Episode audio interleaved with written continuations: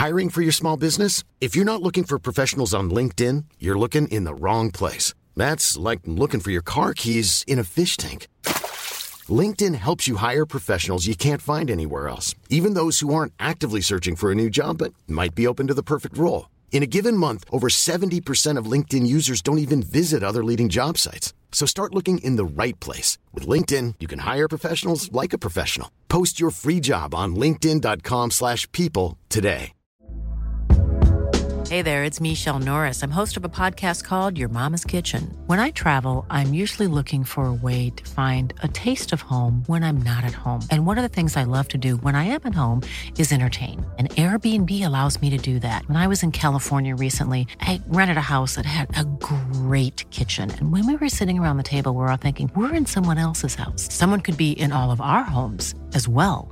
If you have a home, but you're not always at home, you have an Airbnb.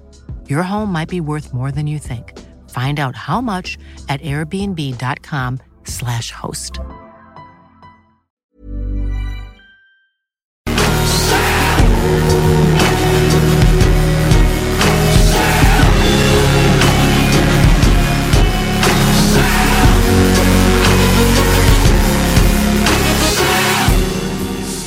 Pour une savoureuse poutine débordante de fromage, c'est toujours la Fromagerie Victoria. Fromagerie Victoria, c'est aussi de délicieux desserts glacés. Venez déguster nos saveurs de crème glacée différentes à chaque semaine.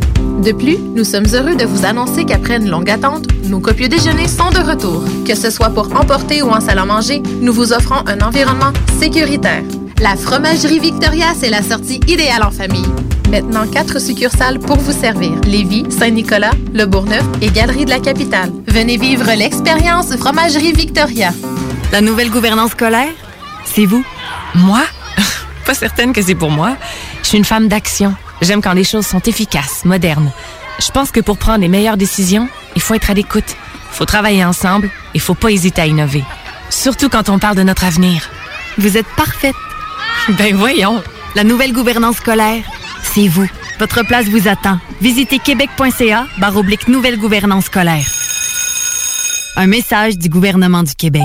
Vos rôtisseries Saint-Hubert vous offre présentement les trois saveurs du rôtisseur. Le classique poulet barbecue, le poulet piri-piri d'inspiration portugaise et le poulet indien badigeonné d'épices. Les dimanches, dès 15h, joue avec Chico des Roses et cours la chance de gagner de nombreux prix. On te promet une formule originale et divertissante et en bonus, tu peux gagner gros. Rate pas ta chance. C'est meilleur qu'avec l'Auto-Québec. Plus de 30 points de vente dans la région. Consultez la liste sur l'onglet bingo au 969fm.ca. CJMD 96.9. Avertissement. Cette émission a pour but de porter l'auditoire à réflexion. C'est pourquoi la direction de la station souhaite vous rappeler que chaque affirmation mérite réflexion. Il ne faut rien prendre comme vérité simplement parce que c'est dit, car tout ceci demeure des théories ou la perception de chacun. Nous vous recommandons de garder un esprit critique et sceptique sur ce que vous entendez ici comme ailleurs. Bonne écoute, bonne réflexion. Bienvenue dans la zone.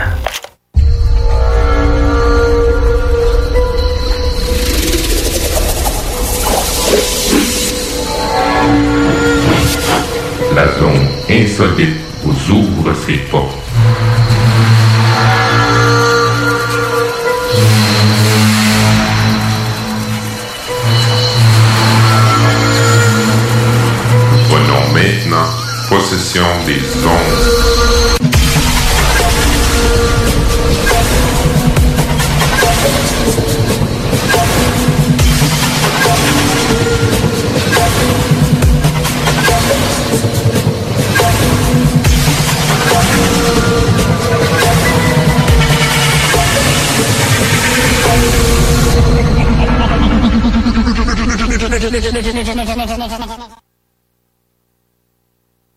Et bienvenue à tous sur Zone Insolite.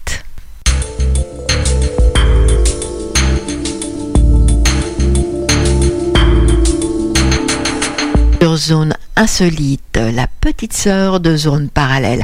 À ce propos, moi j'aimerais remercier énormément et chaleureusement Carole Osé et toute son équipe de producteurs pour nous avoir permis, nous autres ufologues, de discuter avec vous d'ufologie. Merci encore Carole pour cette grande opportunité qui nous est donnée. Je suis Jeanne Chariot, la directrice de Mufon France depuis quelques petites semaines. Avant ça, j'étais directrice de Mufon Québec.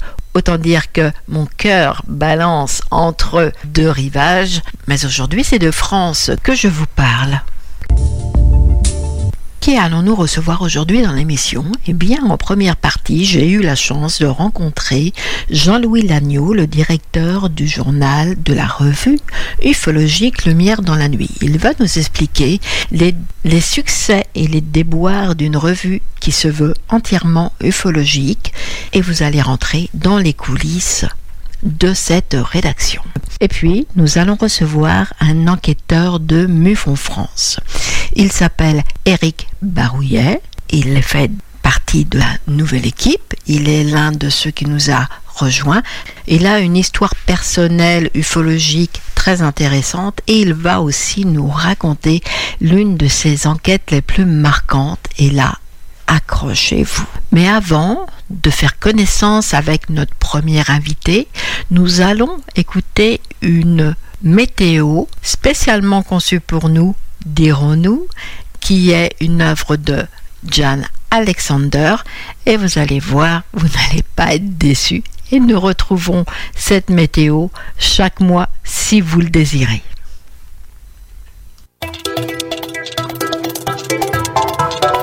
Bonjour à toutes et à tous, voici la météo. Pour les zones des Hauts-de-France jusqu'à l'Occitanie, grand frais à coups de vent prévu.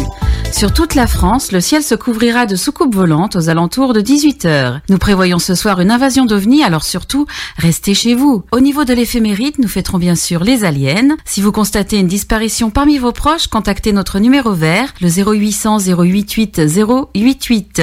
C'est le numéro spécial en cas d'enlèvement extraterrestre. Voilà, ce bulletin est terminé. Prochain rendez-vous demain matin à 6h47 sur les ondes moyennes, les ondes courtes et les ondes très longues en provenance de Mars et de Saturne.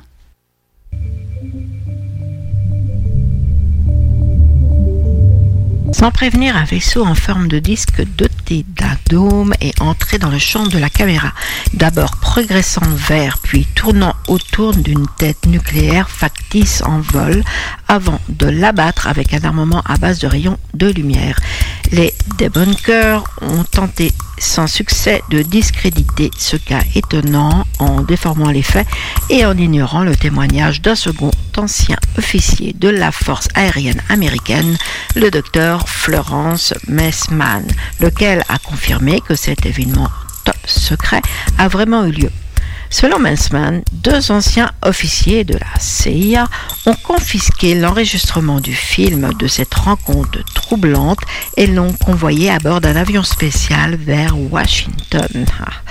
Et ça, c'est un extrait d'article paru au printemps dans Lumière dans la nuit, la revue ufologique française, qui est née il y a 60 ans et dont la vocation première était plus vaste, on va dire.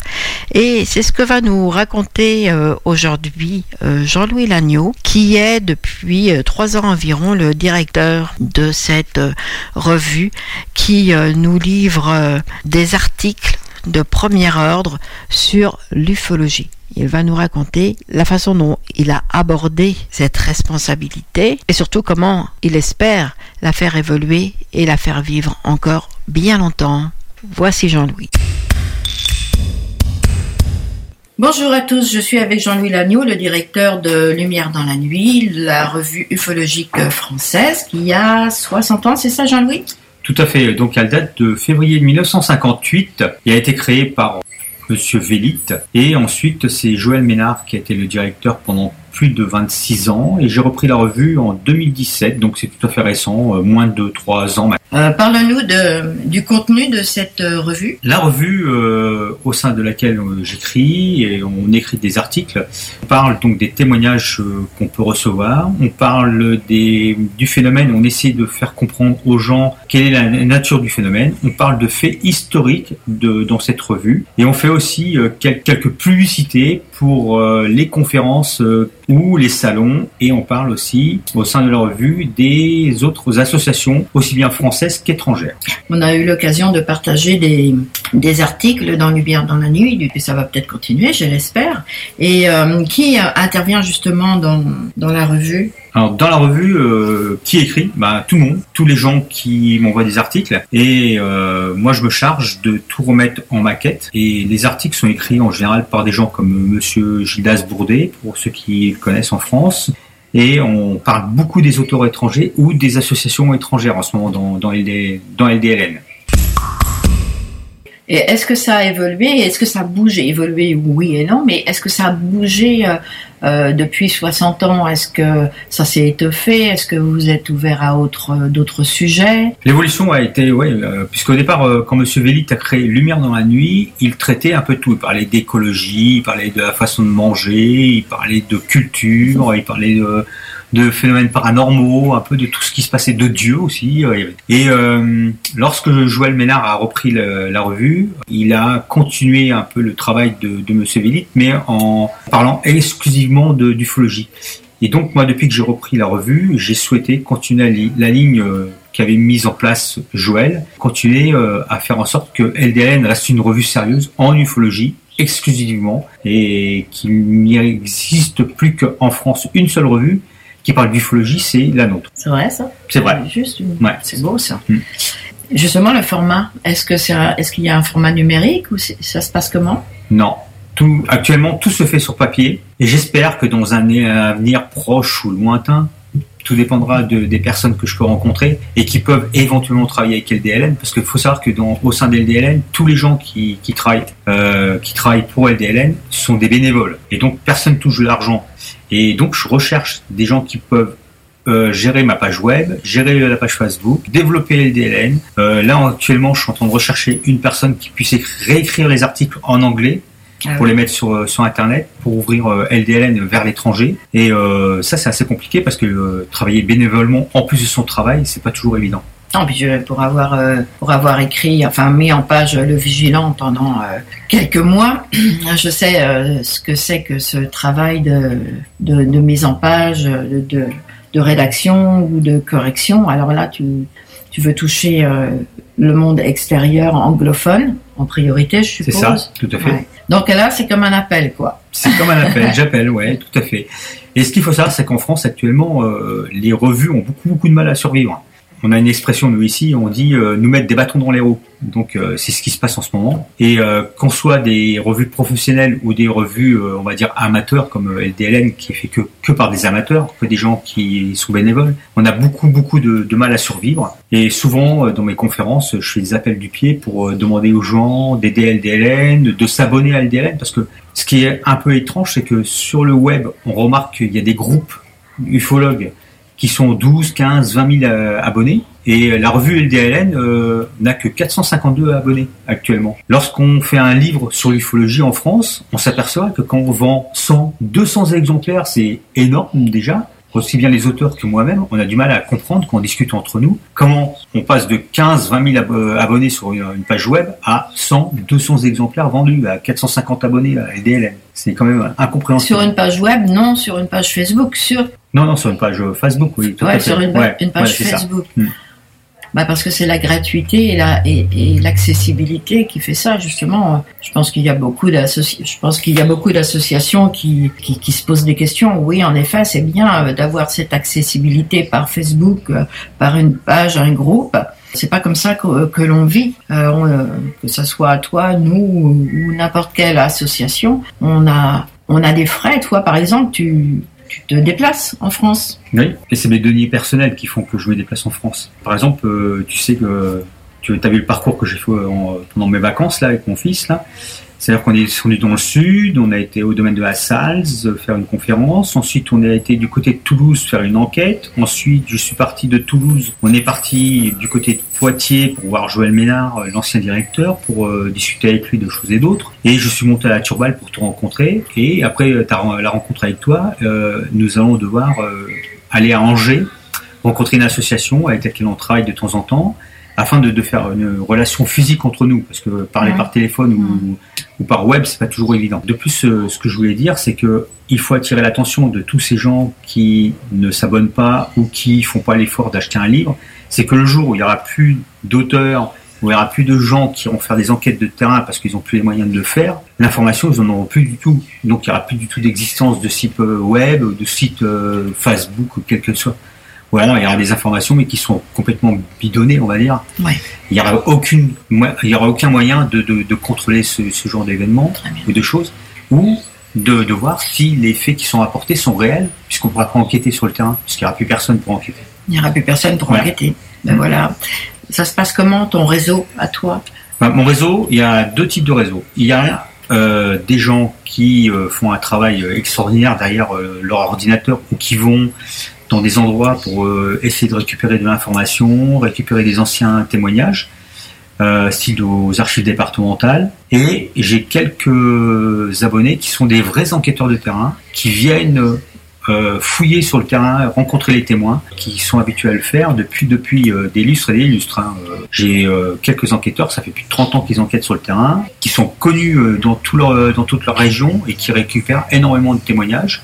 Et ça permet justement à ces enquêteurs d'expliquer aux gens qu'ils rencontrent si éventuellement ils ont vu Vénus, un avion, euh, le lever du soleil qui est particulier ou coucher, la lune, voilà, plein de choses comme ça, les, les méprises comme on dit. Et ça permet aussi de déterminer avec le témoin que ce qu'il observe, en fin de compte, euh, est quelque chose de- d'inconnu pour nous actuellement. Et parfois aussi ça nous permet aussi de rassurer le témoin et pouvoir suivre le témoin et avoir une autre relation avec le témoin qu'on n'aurait pas à distance je vais prendre l'exemple du témoin qu'actuellement on suit à Toulouse, là, du côté de Toulouse. Ouais. Là, c'est un gros cas. C'est un gros cas, ouais, tout à fait, c'est un gros cas. Au départ, on avait euh, donc une relation téléphonique qui était assez froide, donc c'était vraiment de, voilà, j'ai vu ça, ça et ça, point barre, ça s'arrêtait là. Le fait de la rencontrer euh, et de passer un grand moment avec elle toute une journée, de discuter avec elle, la rassurer sur plein de choses qui, qui l'effrayaient. Depuis maintenant, notre relation qu'on a au téléphone, par téléphone, est beaucoup plus ouverte. On se tutoie, on se parle de choses, euh, autre chose que de l'ufologie, ce qui permet de nous euh, d'amener euh, vers son témoignage et d'approfondir son témoignage de manière encore plus pointue. Et lui aussi. Et le suivi. Mm. Donc, euh, dans les faits, si des personnes, ben, tu t'ouvres à, euh, pas seulement à la France, mais aussi euh, à l'étranger, que ce soit euh, au Québec, au Canada, en Belgique, en Suisse, pays francophones, pays, pays anglophones. Euh, tout le monde peut te contacter, tout le monde, le monde. Peut, peut écrire. Évidemment, on, sans doute euh, si ça se tient. Mais si quelqu'un a quelque chose à raconter de, euh, a fait sa propre enquête ou a été témoin d'une observation, ils peuvent t'envoyer ça. Mais où est-ce qu'ils peuvent t'envoyer leurs observations ou leurs commentaires ou, ou leurs demandes d'abonnement? Donc on a deux, deux solutions, soit par la page Facebook de Lumière dans la nuit, ou soit euh, par le site web qui est ldlnufologie.com. On a de temps en temps des gens qui nous envoient aussi leur théorie sur le phénomène. Oui. On est Vous êtes ouvert. voilà, on est ouvert. Vous êtes Voilà. Bon, mais je te remercie beaucoup, Jean-Louis, de, de ta venue. Merci. Et puis, euh, ben, on te souhaite la meilleure des chances et de continuer. Bah, de même pour toi pour le Mifone, hein, France. Et puis euh, Ouais, oui, voilà. On est partenaires. Voilà. Puis j'adresse euh, mon bonjour à tout le monde. Merci beaucoup. Au revoir. Alors, ben, la meilleure des choses, ben, c'est de le soutenir pour que continue euh, l'information, continue à circuler euh, les enquêtes de n'importe quel groupe, parce que quand même, Lumière dans la nuit, c'est un rassembleur. Donc, euh, peu importe la croyance, la tendance de l'ufologue, euh, c'est quand même quelque chose d'assez extraordinaire. Pour le soutenir, eh bien, euh, vous avez juste à, à vous abonner, puis je vous, peux vous affirmer euh, que vous ne serez pas déçus, parce que quand vous allez le recevoir, votre lumière dans la nuit, vous n'aurez qu'une envie, c'est de le, de le garder euh, à côté de vous et puis euh, d'aller au prochain numéro. J'avais cette crainte-là. C'est plus euh, en étant adulte que je me suis rendu compte que que j'ai eu ce vague souvenir d'avoir été emportée par euh, je ne sais pas quoi, de me retrouver dans une espace, dans un, un endroit un peu indéfinissable, un peu comme une soucoupe volante, et que là j'étais dans un, espèce de lieu assez cylindrique, avec des individus grands, avec des mouvements lents, plutôt bienveillants, l'impression d'avoir été euh, exporté, euh, importé euh, dans une espèce de vaisseau. Je ne sais pas trop ce qui s'est passé, où le temps s'est un peu arrêté, où, il y avait une source lumineuse importante, c'était blanc, c'était et de la lenteur, hein, des mouvements lents, les individus qui ressemblent à des extraterrestres, qu'on pourrait qualifier d'extraterrestres, se déplaçaient autour de moi, comme dans une pièce médicale. hein. Et hum, ce souvenir m'est revenu tardivement. Et je me suis souvenu que j'avais cette crainte petite d'être enlevée, d'être. Je regardais sous mon lit, alors que dans mes souvenirs, je n'avais pas été euh, confrontée à des films, des émissions, des livres qui auraient pu évoquer ce type de situation. Oh, je pense que je devais avoir 6-7 ans. 6-7 ans, je pense, donc dans les années 76, hein, Il y avait une- 77. hein. Y avait une culture euh, ufologique Non, du tout, hein, du tout, du tout. Moi, je viens d'un milieu ouvrier où ce genre de choses n'avait pas place, en fait. hein. C'est des choses qui ne se parlaient pas. Même, je pense que le film E.T., qui a peut-être été un de mes premiers contacts avec... euh, euh, c'était plus tard. Il y avait les émissions de Grishka et Igor Bogdanov dans Temps X, mais qui m'intriguaient un peu, hein, petite, mais que je ne comprenais pas particulièrement parce que petite, euh, voilà. Euh, mais je, me souviens de cette crainte que j'avais et de cette impression. Alors moi, je mets ça un peu sous le compte d'un rêve. J'aurais rêvé, voilà, d'avoir traversé, d'avoir été aspiré par cette espèce de lumière blanche, par une espèce de tube qui m'aurait amené à une espèce de vaisseau où je me serais euh, retrouvée au milieu de ces individus, comme sur une table médicale. Et euh, mais j'ai pas le sentiment d'agression, de voilà. Cela dit, ça a dû quand même être une crainte puisque je me souviens d'avoir ensuite fait euh, de, de vérifier s'il y avait personne sous mon lit, si euh, si je pouvais pas être de nouveau enlevé ou voilà. Alors moi c'était pas le loup-garou, c'était cette impression, euh, voilà. Mais toi, dans, ta tête, t'avais le mot extraterrestre Ah ouais ouais je pense ouais que c'était euh, ouais une espèce de ouais ouais je pense quand même hein. même euh, petite euh, 76 77 ouais que est-ce que j'avais vu ces individus représentés par exemple avec des grandes têtes des grands yeux euh, mais que je me fasse hein. c'est après euh, voilà, c'est, ce souvenir, il a été, euh, voilà, c'est revenu comme ça, et euh, que j'avais cette crainte petite d'être enlevée. Alors comme ça, c'était, un peu enfui, je pense, cette terreur là que je pouvais avoir petite. Bah, c'est revenu en discutant avec quelqu'un qui s'intéressait, et euh, je dis ah bah moi petite, j'avais peur d'être euh, enlevée par des extraterrestres, et d'ailleurs il y avait, euh, mais j'ai, mis ça vraiment sous le compte d'un rêve. hein. Devant, je, toujours encore, je me dis que j'ai, j'étais prolixe peut-être au niveau de l'imagination. C'est ce que j'ai dit à la personne d'ailleurs, que c'était certainement en lien avec euh, un imaginaire. euh. Mais en réfléchissant, en décortiquant un peu plus, je me dis mais je n'avais pas de lecture, même si j'étais assez euh, imaginative petite. hein. Quel lien? Comment j'ai pu imaginer ça? Est-ce qu'il y avait une, une pub ou quelque chose? Je- Voilà, non, j'ai pas le souvenir d'avoir été confrontée à ça. Est-ce que tu as compris qu'il y avait d'autres personnes dans ton... Et ben c'est après la personne qui m'en a parlé.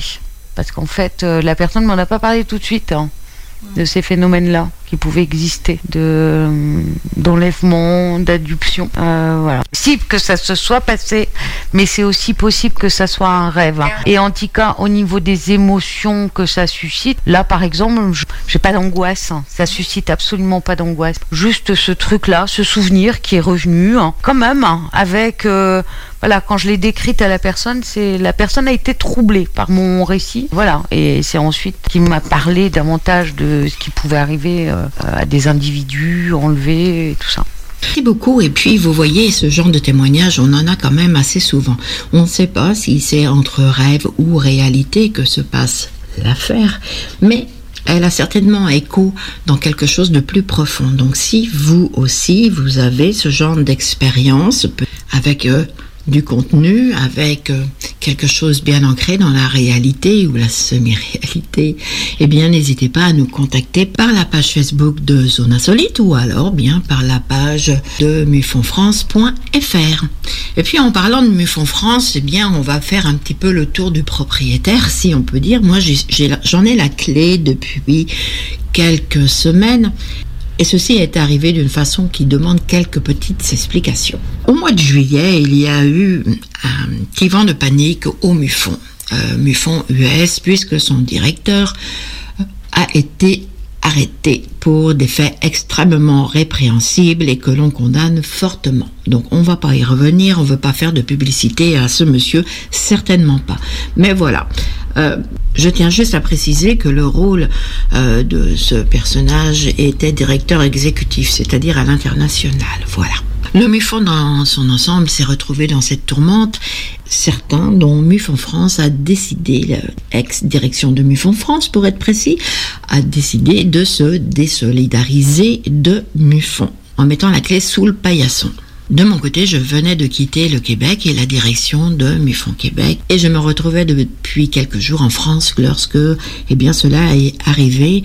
Euh, bon, j'ai dû prendre une décision assez vite et j'ai accepté de reprendre Mufon France parce que personnellement, je ne pouvais pas voir cette entité disparaître après tout le travail qui avait qui avait été fait, laisser les témoignages sans réponse, laisser le CMS à l'abandon et laisser toute une équipe un petit peu orpheline. Est-ce qu'on va parler de synchronicité? Eh bien, je pense que oui, on peut parler de synchronicité. Un directeur, Hugues Noël, qui était directeur, enfin qui est toujours directeur de Muffon Guadeloupe, territoire français, est revenu lui aussi à reposer ses valises en France, dans le sud-ouest de la France. Et eh bien, nous avons pris contact.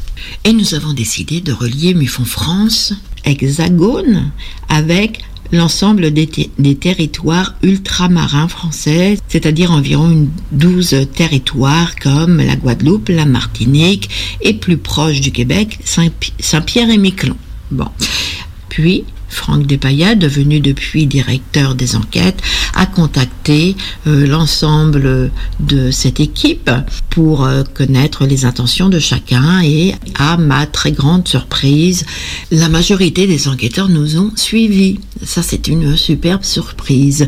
Et puis est arrivé dans nos rangs Sylvain Matisse. Je ne sais pas si vous le connaissez. Il est auteur de deux livres dont le deuxième ouvrage vient de sortir, qui est un complément d'enquête sur les zoaniles, ces objets aquatiques non identifiés, dont certaines observations ont été faites d'ailleurs au Québec. Alors c'est avec plaisir que nous l'avons accueilli dans nos rangs parce qu'on a besoin de personnes passionnées comme lui. Alors, est-ce qu'on a été bien reçu? Eh bien, oui, on a été bien reçu et merci MUFON Canada, merci MUFON Québec avec Eric Tessier, tous mes amis. Et puis en France, euh, par euh, des par les repas ufologiques, par exemple, une grande partie des repas ufologiques, je les connais pas tous, ils sont très nombreux, mais ils nous ont apporté leur soutien par euh, évidemment Lumière dans la nuit et puis plusieurs ufologues, même indépendants. Euh, vraiment, on ne pouvait pas espérer mieux pour cette nouvelle aventure, cette aventure qui continue. Alors avec tous ces outils et avec tous ces soutiens, il faut absolument que la parole se libère, il faut absolument euh, que les témoignages arrivent. Il va falloir décomplexer l'ufologie, parler, on a besoin de vos témoignages, on est là pour ça, on est là sans jugement, donc, euh, contactez-nous, que ce soit n'importe quelle association, n'importe quel groupe, mais parlez. Vous êtes témoin, vous avez vécu des choses, parlez-nous. Au retour de la pause, nous allons accueillir Éric Barouillet. Pensez-vous que l'on devient enquêteur, ufologue par hasard Ou croyez-vous que chacun de nous a sa petite histoire caché, plus ou moins caché. En tout cas, c'est ce que va nous dire, raconter Éric Barouillet, qui est un enquêteur ufologue MUF en France.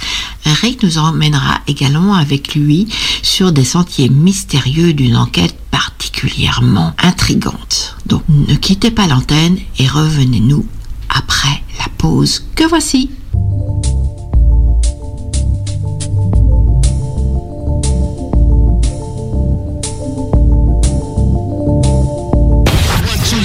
L'alternative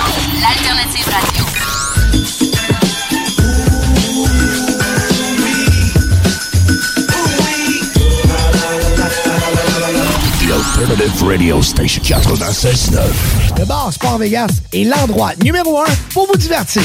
Salle de billard, jeux de d'or, loterie vidéo, soirée karaoké, les meilleurs bands à Québec, toujours la meilleure musique avec le plus beau staff en ville. Le bar Sport Vegas, situé au 2340 Boulevard Sainte-Anne à Québec. 418 663 34 34.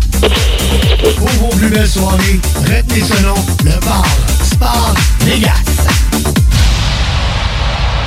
Prenons quelques secondes ensemble pour parler de la perle des galeries Chagnon. Pat Smoke Meat, c'est la viande de bœuf fumée la plus savoureuse que vous trouverez en ville. Ils sont spécialisés dans le smoke meat et leur savoir-faire en la matière est légendaire.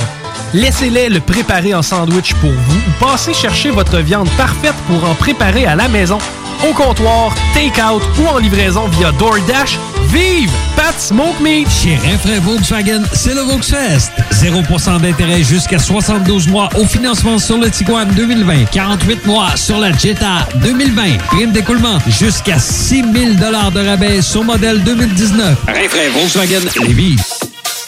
Hey, salut la gang, je veux vous parler de Clôture Terrien. Clôture Terrien, c'est une entreprise de Québec avec plus de 15 ans d'expérience qui se spécialise en vente et installation de clôtures de tout genre. Profitez de votre cours avec une clôture offrant intimité et sécurité. Que ce soit pour une clôture en bois, en verre, ornementale, en composite ou en maille de chaîne, Communiquez avec les meilleurs de l'industrie au 418 473 2783 clôtureterrien.com.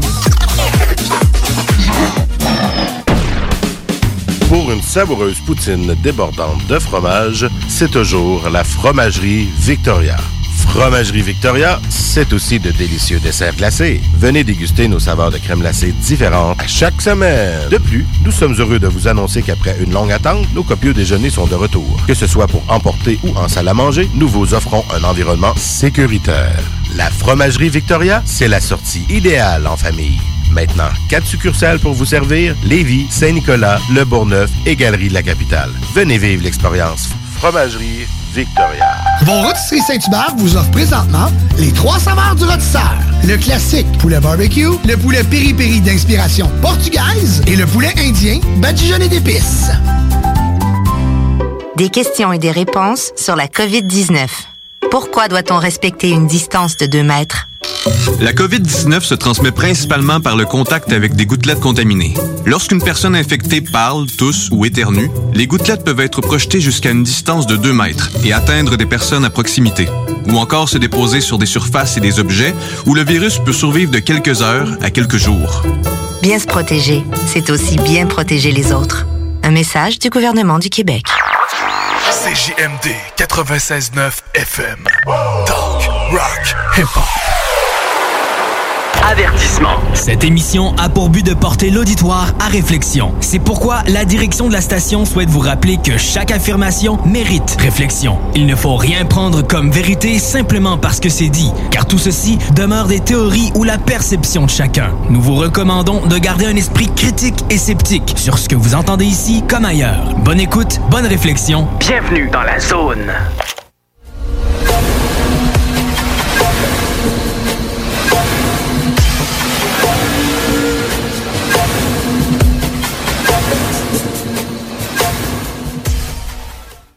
Eh bien, nous revoici après euh, cette courte pause dans le studio de Zone Insolite. Je suis Jeannie Chariot et c'est moi qui ai les clés cette semaine.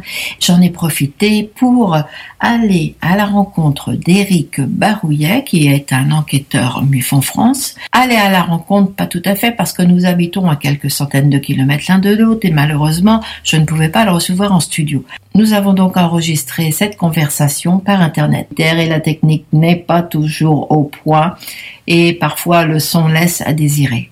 Mais les choses qu'Eric avait à nous raconter sur sa vie personnelle et sur ses enquêtes était tellement intéressante qu'on ne pouvait certainement pas passer à côté. Bonsoir Eric. Bonsoir, merci. Bonsoir, Jenny. Merci, Bonsoir, Jenny. merci d'avoir répondu à, à notre invitation. Je t'en prie.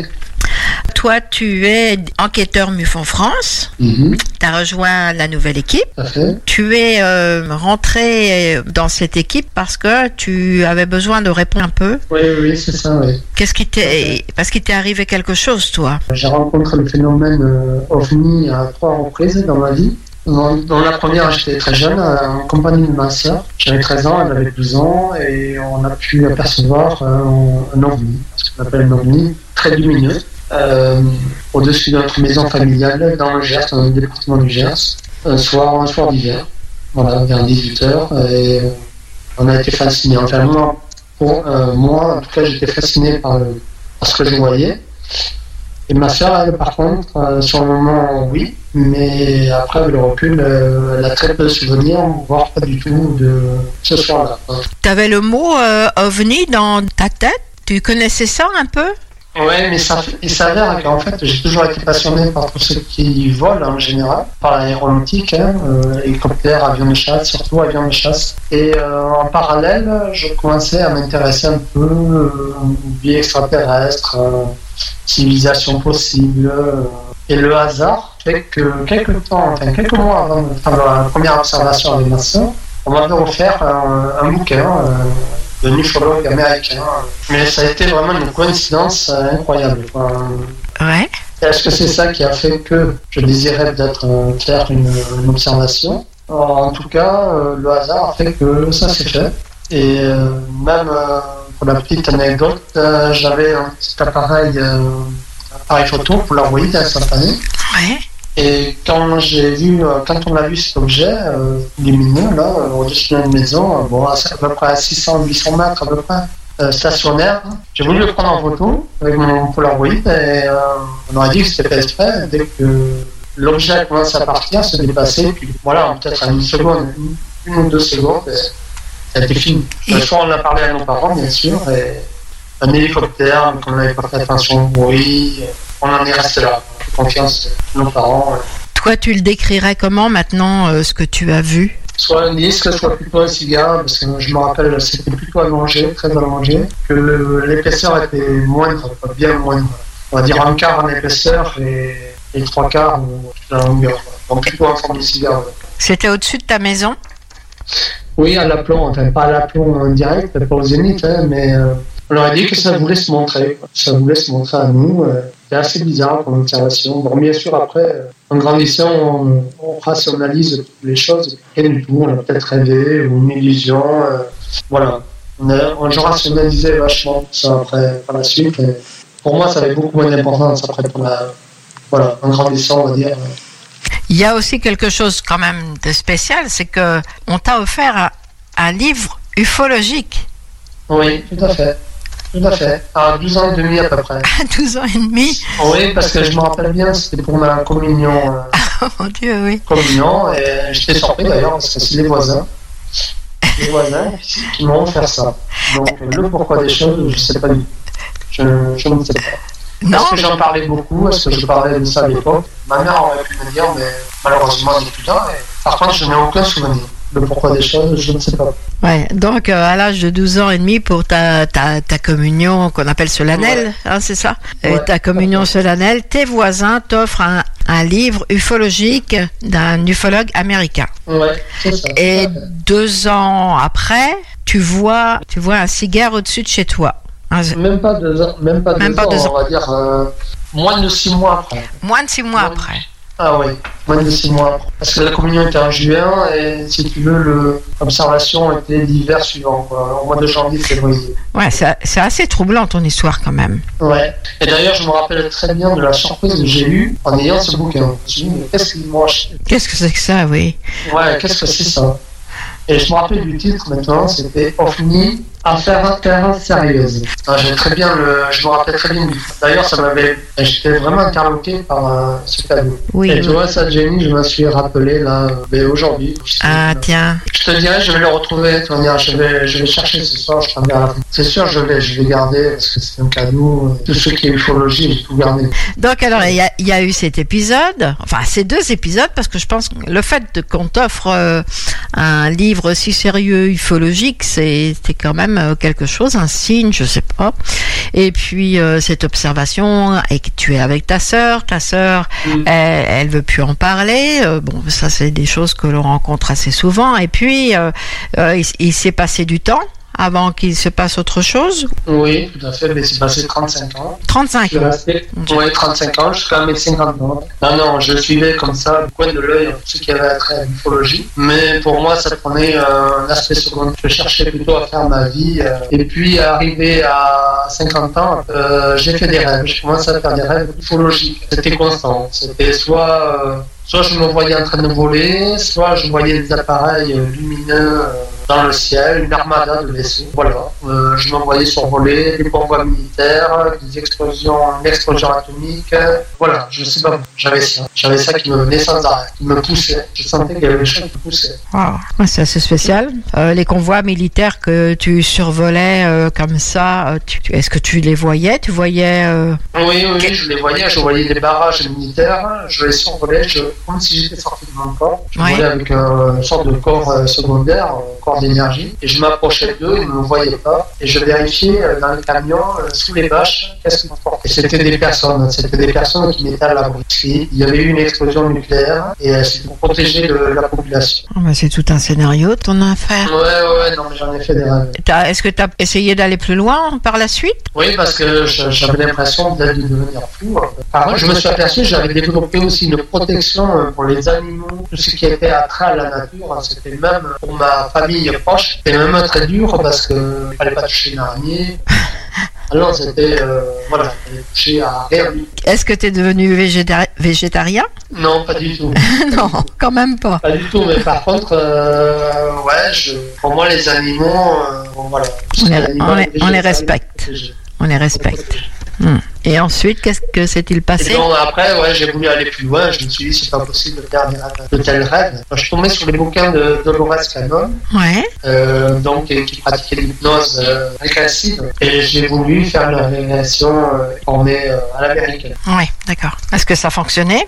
Oui, ça a fonctionné, euh, mais mon mental euh, faisait barrage sans arrêt, il disait c'est de l'imaginaire en fait. Mais euh, j'ai fait une rencontre, oui, classique, on va dire, euh, avec des êtres qui me, qui me redonnaient de l'énergie. Une vie aussi, euh, une vie de- d'une autre incarnation, où j'étais un dauphin, un dauphin métamorphe. Et ça, ça m'a parlé davantage. Être un dauphin. Oui, un dauphin. Et pourquoi tu dis dauphin métamorphe? Dauphin métamorphe parce que je pouvais prendre n'importe quelle apparence grâce à l'énergie. D'accord. Je pouvais prendre l'apparence pour ne pas effrayer les, les gens. Je pouvais me métamorphoser en humain si je souhaitais. Voilà, c'était très, euh, très bizarre. Toujours la même régression, ça? Oui, c'était la même régression. ouais. D'abord, ça a été le contact avec les entités. Ouais. Puis, puis après, je me suis vu dans un océan. euh, voilà, une espèce de dauphin très avancé, très intelligent. Bon, ça flatte un peu l'ego, mais, euh, mais bon, voilà, je n'ai pas pris. euh, moi, j'ai fait cette régression, mais je n'ai pas vraiment tenu cas. Mais après, il y a eu plein de, plein de choses qui sont passées avec le dauphin. Tu te sens proche d'eux? Oui, oui, oui, tout à fait. Ouais. Est-ce que tu as envie c'est très bizarre. Ah, c'est- bah oui, c'est bizarre, mais on nage en pleine bizarrerie. Donc, oui, on s'excuse auprès des auditeurs parce que le son euh, peut paraître euh, parfois un petit peu euh, faible. C'est parce que on parle par euh, messenger hein, interposé, parce qu'on habite quand même assez loin l'un de l'autre. Donc tout ça, ça fait que tu t'es intéressé de plus en plus euh, à l'ufologie, puis qu'à un moment donné, tu as cherché une structure pour comprendre euh, un petit peu ce qui se passait et pour enquêter. Oui, tout à fait, oui. Tout à fait. T'es rentré au MUFON il y a combien de temps Ouais, C'était fin 2018. ouais. Fin 2018. Je crois savoir qu'en très peu de temps, tu as rencontré des gens qui avaient des choses très intéressantes Oui, tout à, à fait. dire. Tout à fait. Et donc, une de mes dernières enquêtes, il s'agissait d'observation de deux humanoïdes dans sa chambre. Classique, une rencontre classique, on va dire, en ufologie. Mais très intéressant. C'était vraiment, vraiment très bien. C'est la personne qui est une personne vraiment euh, équilibrée et euh, d'un certain âge, euh, qui n'avait jamais eu euh, ce genre d'expérience.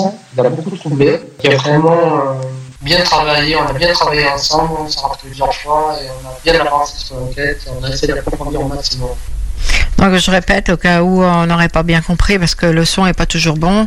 Tu as rencontré dans tes premières enquêtes, tu as rencontré un- une première personne euh, Oui. euh, qui euh, qui n'avait aucun lien, qui avait jamais eu de phénomène UFO dans sa vie et qui euh, qui a un certain âge, équilibré, etc. À qui il est arrivé quelque chose d'extraordinaire, passé euh, je sais pas 50, euh, 55, plus que ça même. Hein. Oui, 58 ans. Oui. 58 ans, oui. Euh, 58 ans à la retraite, euh, il a passé 35 ans dans le service. euh, Quelqu'un qui vit seul avec ses deux chats, euh, très équilibré, qui a une, si on peut dire, euh, banale, euh, comme on une nuit euh, avec deux entités. Donc tu dis quoi? Il a été chauffeur hein? Chauffeur routier. Chauffeur routier. Ah oui, chauffeur routier, d'accord.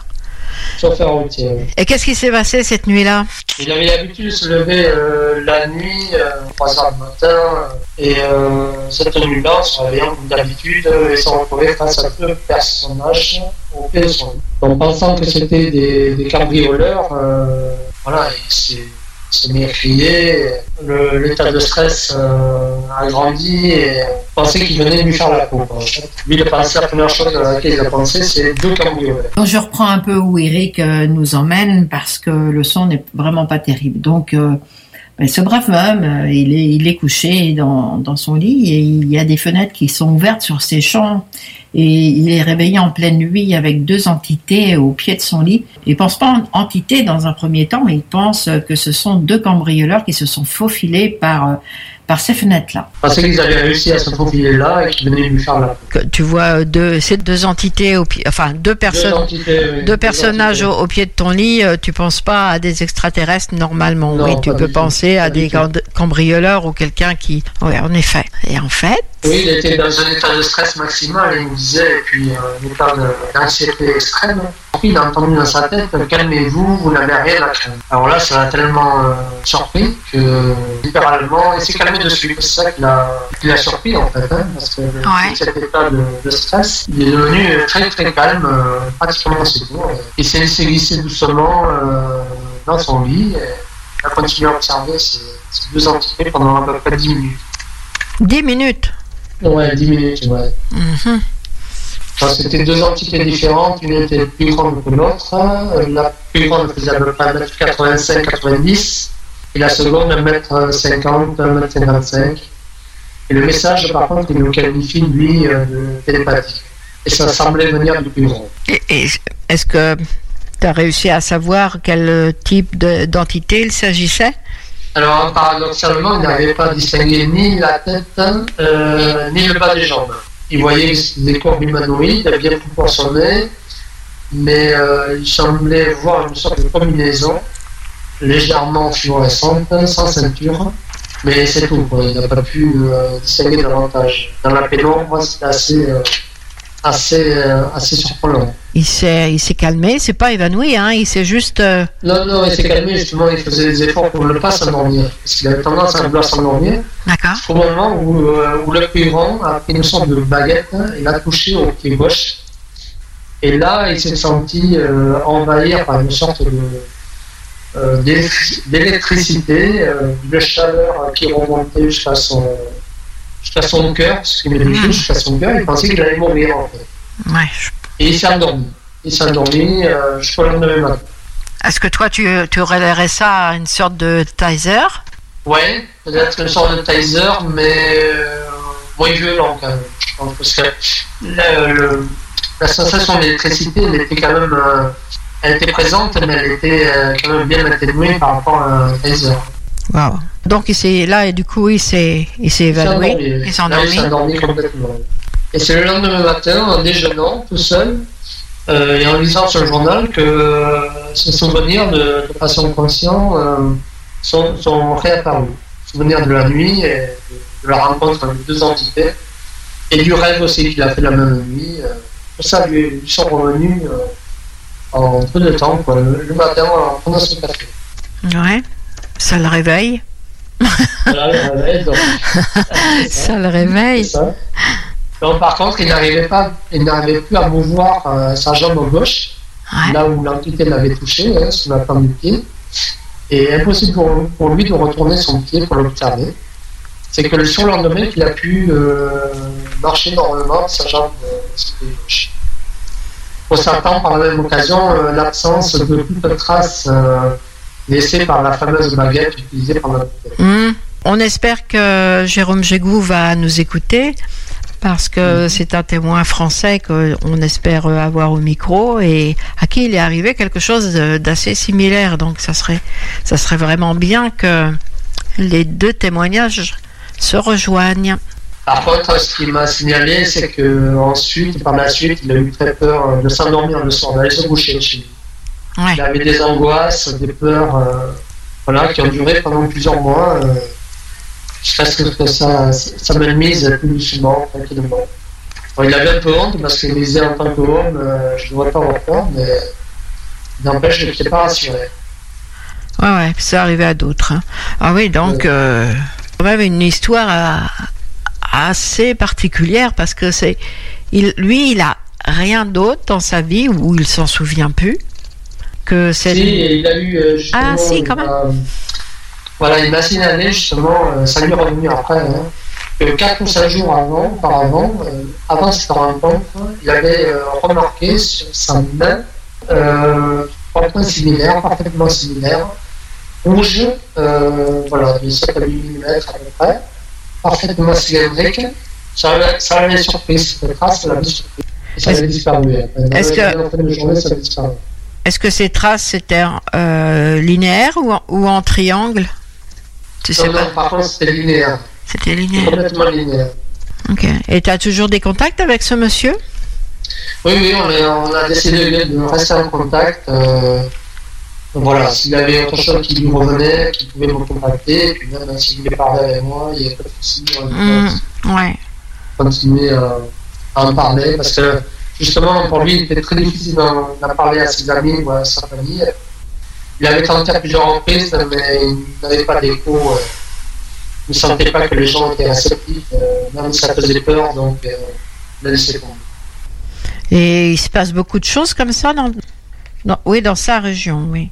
Dans sa région autour de lui, il n'y a, il n'y a que lui. Ouais. Et toi, euh, tu as eu d'autres, euh, même si tu es un jeune enquêteur, est-ce que tu as eu d'autres... euh, on va pas te dévoiler aujourd'hui, hein, on va s'en garder. mais Est-ce que, est-ce que tu as eu des choses euh, aussi particulières? Dans les, dans les enquêtes Oui. Dans les enquêtes, oui, je suis en relation là, avec une autre personne. Euh, lui a fait deux, trois, trois observations dans sa vie, et le dernier, c'est une observation justement d'un cigare lumineux. D'accord. Euh, mais lui, c'était lapin, et je pense qu'il y a autre chose derrière. Euh, souvenir conscient, il se rappelait de plein de choses. L'enquête continue sur son cours. et je pense que là, on a quelque chose d'assez euh, extraordinaire. Donc, euh, tu confirmes, il se passe des choses en France? Toujours? Ah oui, complètement. complètement. Toujours. Complètement. Ah oui, oui, toujours. Toujours. Bon. Non, non, le MIFON maintenant est bien reconnu, euh, commence à être bien reconnu. Et euh, les gens euh, osent prendre contact et osent nous raconter euh, ce qui leur arrive. Ouais, faut pas qu'ils aient peur. hein. On n'est pas là pour Ouais, les... voilà, on n'est pas là pour les juger, on est là pour les Non, écouter. Et puis, euh, bah, rassembler, euh, justement, c'est ça qui est intéressant, c'est de relier les, les faits les uns les autres. Les choses euh, comme ce monsieur avec la baguette, bon, il y en a eu, je sais pas, moi, il y a eu deux, trois comme ça. Enfin, deux, c'est sûr, mais un autre témoignage comme ça avec cette, euh, cette baguette, c'est quand même spécial, quoi. Une baguette, voyons. C'est, genre. À euh, On, en parlait- on, en- on en entend parler assez régulièrement. Mais oui. Euh, Ah oui, ça- ou des fois baguette, ou bah, dans les temps un petit peu, enfin plus plus anciens, dans les années euh, 75, et- ou même avant, euh, on parlait d'un boîtier sur sur la poitrine. Enfin bon, c'était Oui, assez spécial. Est-ce qu'il a remarqué autre chose? Sur lui Oui, ce monsieur souffrait aussi, il avait des pathologies, qui, euh, des douleurs euh, liées à des problèmes d'acidose. Il suivait un petit traitement mé- médicamenteux, mais c'est un réel soulagement. Quand euh, il a constaté la disparition de ses douleurs chroniques pendant les 10-12 mois suivants son expérience. n'était jamais arrivé auparavant. Et depuis, par contre, ils se voient confrontés à la gêne quotidienne euh, créée par les acouphènes. Ah, ça, les acouphènes, oui. On va pas tout mettre su- sur le dos des, de l'UFO, mais oui. Bien sûr, bien sûr. Mais c'est vrai que. Bon, on, on en parle aussi souvent ce- Les acouphènes, oui. cette pathologie. Bon, bah, c'était euh, très intéressant tout ça. Très, très Bah, oui, intéressant. Ton histoire, euh, bon, l'histoire de ce monsieur et ton histoire aussi est quand même euh, à creuser. Est-ce que tu as envie de continuer vers, euh, vers euh, l'hypnose? En ce qui te concerne, est-ce que tu as envie de, de continuer euh, vers l'hypnose, la régression? Oui, je pense que j'essaierai une euh, deuxième fois. Oui. J'essaierai une deuxième fois pour creuser un peu plus. peut-être, euh, hmm, Ouais. Tout à fait. Tout à fait. Avec toutes les réserves hein, qu'on fait sur l'hypnose, évidemment, hein, on va pas voir, on va pas voir, on va pas voir n'importe qui et et comme nous, euh, on n'est pas censé, euh, enfin, disons que c'est pas qu'on n'est pas censé, c'est qu'on n'a pas la, Les compétences, Ah, bah, les compétences, oui, il y en a les compétences. On peut quand même guider, hein. bien sûr. On peut quand même guider les personnes. Je te remercie énormément d'avoir pris euh, ce temps pour euh, nous parler. C'est avec grand plaisir. Et puis, bah, de Ouais. toute façon, nous, euh, on, on continue ensemble, hein, on continue avec les- avec toute l'équipe. On travaille tous. Ouais, une, bo- une bonne équipe, hein. Oui, on est une bonne équipe. euh, Je confirme. Très fière, ouais. Et puis, eh ben, nous, on se dit euh, à très bientôt, hein. À très bientôt, Jenny. Avec grand plaisir. Merci, Eric. À bientôt.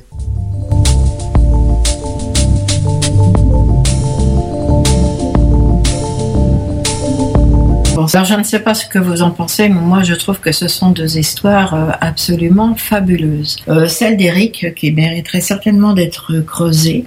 Euh, c'est quelque chose qu'on va certainement faire.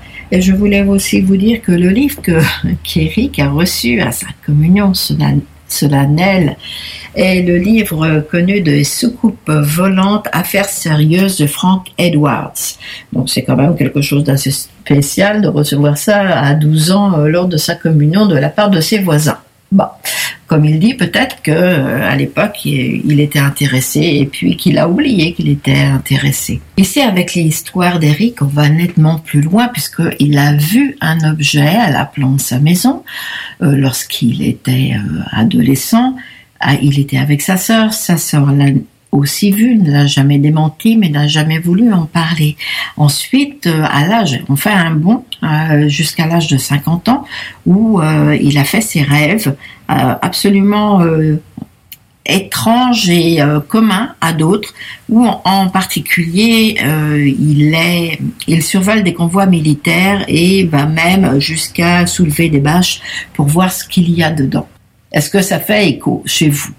Puis fatigué, il commençait à être anxieux et fatigué de, de ses rêves qui revenaient, donc il a décidé de faire une régression dont les images ont été pour lui euh, difficiles à admettre jusqu'à ce- cet épisode où il se voit dans une autre vie en dauphin métamorphe, où il se peut se transformer en homme, euh, venir surveiller euh, les faits et gestes des hommes, et où il dit être très très intelligent.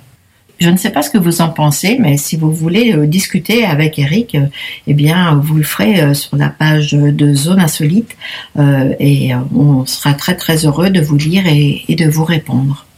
C'est vraiment intéressant d'écouter des enquêteurs sur ce qu'ils ont eux-mêmes vécu. Et puis, euh, bah, ce sont les meilleurs enquêteurs parce que ils savent écouter, ils savent aussi faire la part des choses. Hein. Ça, c'est leur, leur, premier devoir. Mais ils savent aussi écouter. Et, vous savez maintenant que l'on peut vous écouter sans que vous ayez euh, à craindre d'être ridiculisé, comme euh, c'est encore beaucoup, beaucoup trop le cas bah, sur les médias, on va dire. Allez, on bazarde, oui, sur les médias. La semaine prochaine, nous recevrons un nouvel enquêteur de MUFON France. Comme ça, vous allez faire partie un petit peu de notre belle famille.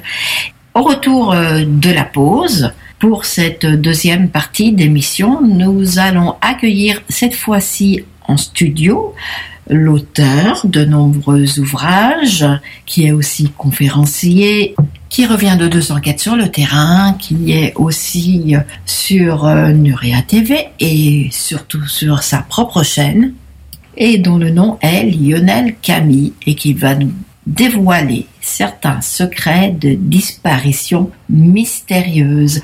Ne quittez pas, à tout de suite.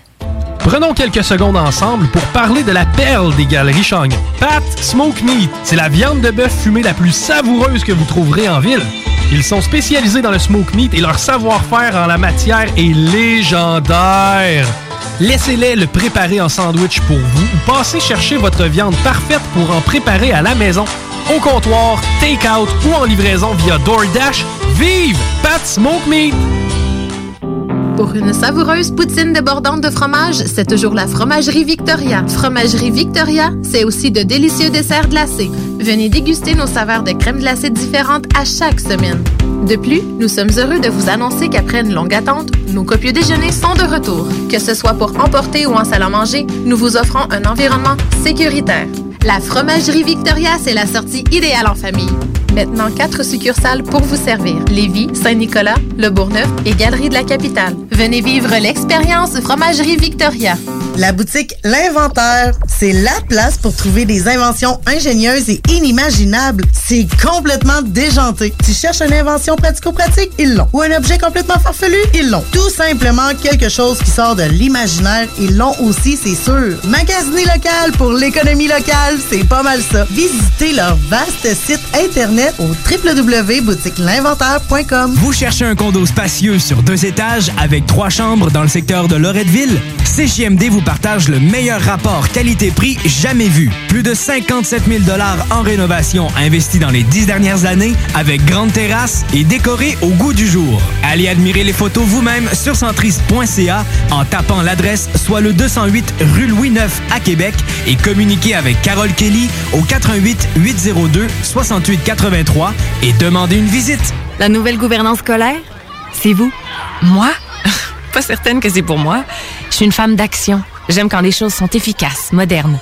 Je pense que pour prendre les meilleures décisions, il faut être à l'écoute. Il faut travailler ensemble. Il faut pas hésiter à innover. Surtout quand on parle de notre avenir.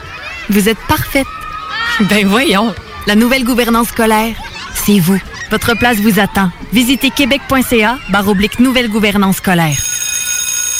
Un message du gouvernement du Québec. Chez Renfrais Volkswagen, c'est le Volksfest. 0% d'intérêt jusqu'à 72 mois au financement sur le Tiguan 2020. 48 mois sur la Jetta 2020. Prime d'écoulement jusqu'à 6 000 de rabais sur modèle 2019. Renfrais Volkswagen Lévis. La radio de Lévis 96.9. Avertissement. Cette émission a pour but de porter l'auditoire à réflexion. C'est pourquoi la direction de la station souhaite vous rappeler que chaque affirmation mérite réflexion.